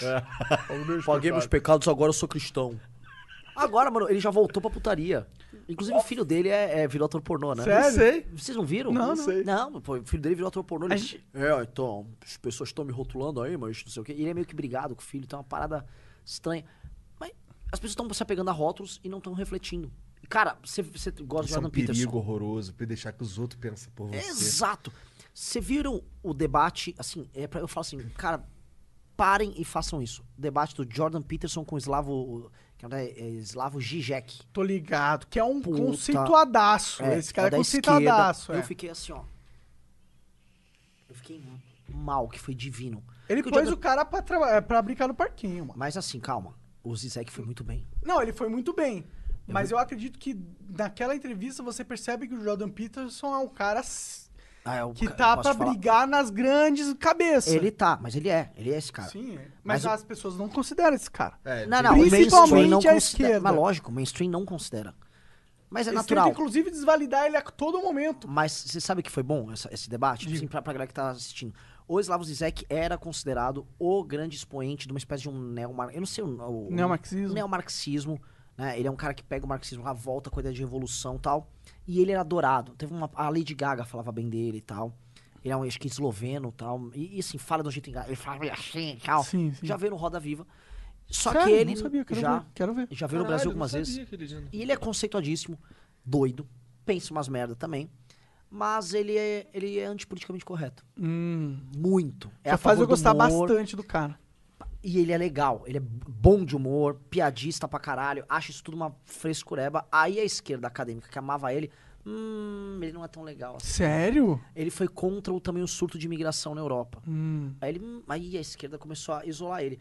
Aí tem no campo da, da direita Jordan Peterson, que é um cara que também sofre esse tipo de enfrentamento dentro do, do mainstream universitário. Demais. Até. Só que os dois são gigantes. Aí eles, vamos debater? Vamos. Aí ninguém falou de nenhum outro debate acadêmico desses agora queridinho do politicamente correto. E o mundo parou pra ver Slavoj Zizek versus Jordan Peterson. E era o tema era felicidade sob o prisma do comunismo e do capitalismo. O Jordan Peterson, ele foi lá e ele, mano, fundamentou bem o lance do capitalismo. Pá, pá. O Zizek, não. Ele não foi defender o comunismo. Ele foi falar o seguinte: você é um otimista, Jordan, e eu sou um pessimista pra caralho, e tudo vai dar merda, seja o comunismo, seja o capitalismo. Foda-se, o comunismo já deu errado.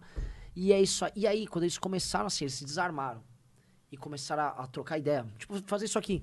Virou um bate-papo e virou, tipo, duas horas dos dois, mano, de peito aberto, concordando e discordando e rindo. Foi maravilhoso. Foi um você fala, caralho, tinha que ter mais isso. Isso aqui que nós estamos fazendo agora, Renan, nossos antepassados estão fazendo isso na fogueira comendo cogumelo, cara. Porra, Cara, eu tô, eu é, zo- é zoado, é viajado pra caralho. Eu entendo essa porra. Mas, Não, a- não, não. Eu achei, achei uma comparação maneira. Achei muito justo É. essa comparação. mas eu acho que isso é o que move o mundo de verdade. De a verdade. reflexão? Claro. E Claro. a conversa. Sim. Porque muitas vezes nos programas de entrevista, nos programas de conversa, eles ficam muito na superficialidade. É como se eu você fosse uma máquina de é, vomitar tudo aquilo que você já produziu na sua vida, eu fosse uma máquina de vomitar tudo aquilo que eu já produzi na minha vida. E aí vamos ficar falando só de MLB Vamos só ficar aqui. vomitando aqui. Só de teve Tratores Teixeira que fez a gente dar esse É, bloco aí. Obrigado, Tratores Teixeiras. Cara, você tem um problema com o trator? Precisa de manutenção? Manutenção, é. Você precisa, mano, trocar o óleo do teu trator. Você pode tratar em, trocar em casa, só que aquela coisa é a expense de tomar um cafezinho. É, né, cara? Você troca lá, você tem uma sabedoria do, do Trocar ideia com o Teixeira. seu, com o seu Teixeira e tal. Exato, que o lance é esse. É mais. É, é- por que, que eu posso pedir um delivery se eu posso ir no restaurante conversar com o garçom? Exato. Essa é a ideia do Ser humano Teixeira. que- É, pô. E se você não tiver trator também, tratores Vai Teixeira. lá comprar uma foice, caralho. Uma foi, tem enxada, tem todo tipo de implemento agrícola. Inclusive, você pode comprar adubo, tem tudo lá. Gabiraba? É em Guaíba. Guaíba. Guaíba, desculpa. Mas no, bai- no bairro das Pedras Brancas. Pedras Brancas, tratores Teixeiras. Sempre, melhor atendimento, melhor cafezinho da Renan, região. vamos continuar essa conversa aqui. Muito obrigado de, de, de verdade. Imagina, eu, eu, que agradeço. A- amei. Amei. Assim, Que bom, maravilhoso. Fico feliz. Porra, Vamos adorei. fazer mais vezes, por favor. Por fa- tô à disposição. Inclusive, o MBL não é longe daqui. né? É bem pertinho É, mesmo. É. é. bem pertinho mesmo. E tamo junto. É isso. Obrigado, Renanzão, pela moral. Amei. Tá. Amei. Então agora, ó, gente, muito obrigado aí você que tá assistindo aí também. É, fica aí que a gente já volta pra ler super, teve superchat, Ian? Não teve? Não, então, então, então é Então isso. Então não não vamos voltar. A gente, a gente volta pra. É, um beijo aí Ah, pros... obrigado. Exit Lag, cara, sério, o pessoal da Exit Lag está mantendo o flow vivo. É isso. E se você é um gamer ou conhece algum gamer, dá uma moral pra Exit Lag e, e é um produto excelente. A verdade é essa, a gente não tá vendendo algo que vai. A, a gente tá falando, mano, se ajuda. Tá ligado? Você tem uma internet conexão, é, conexão ruim. Cara, né? o Fallen tá lá, assim, aí, usa Exit Lab. É, o o Fallen tem um, tem um, né? É. Tem uma moralzinha aí, né? Vamos dizer. E é isso. Um beijo. Obrigado. a- Amei. Valeu. Cogumelos.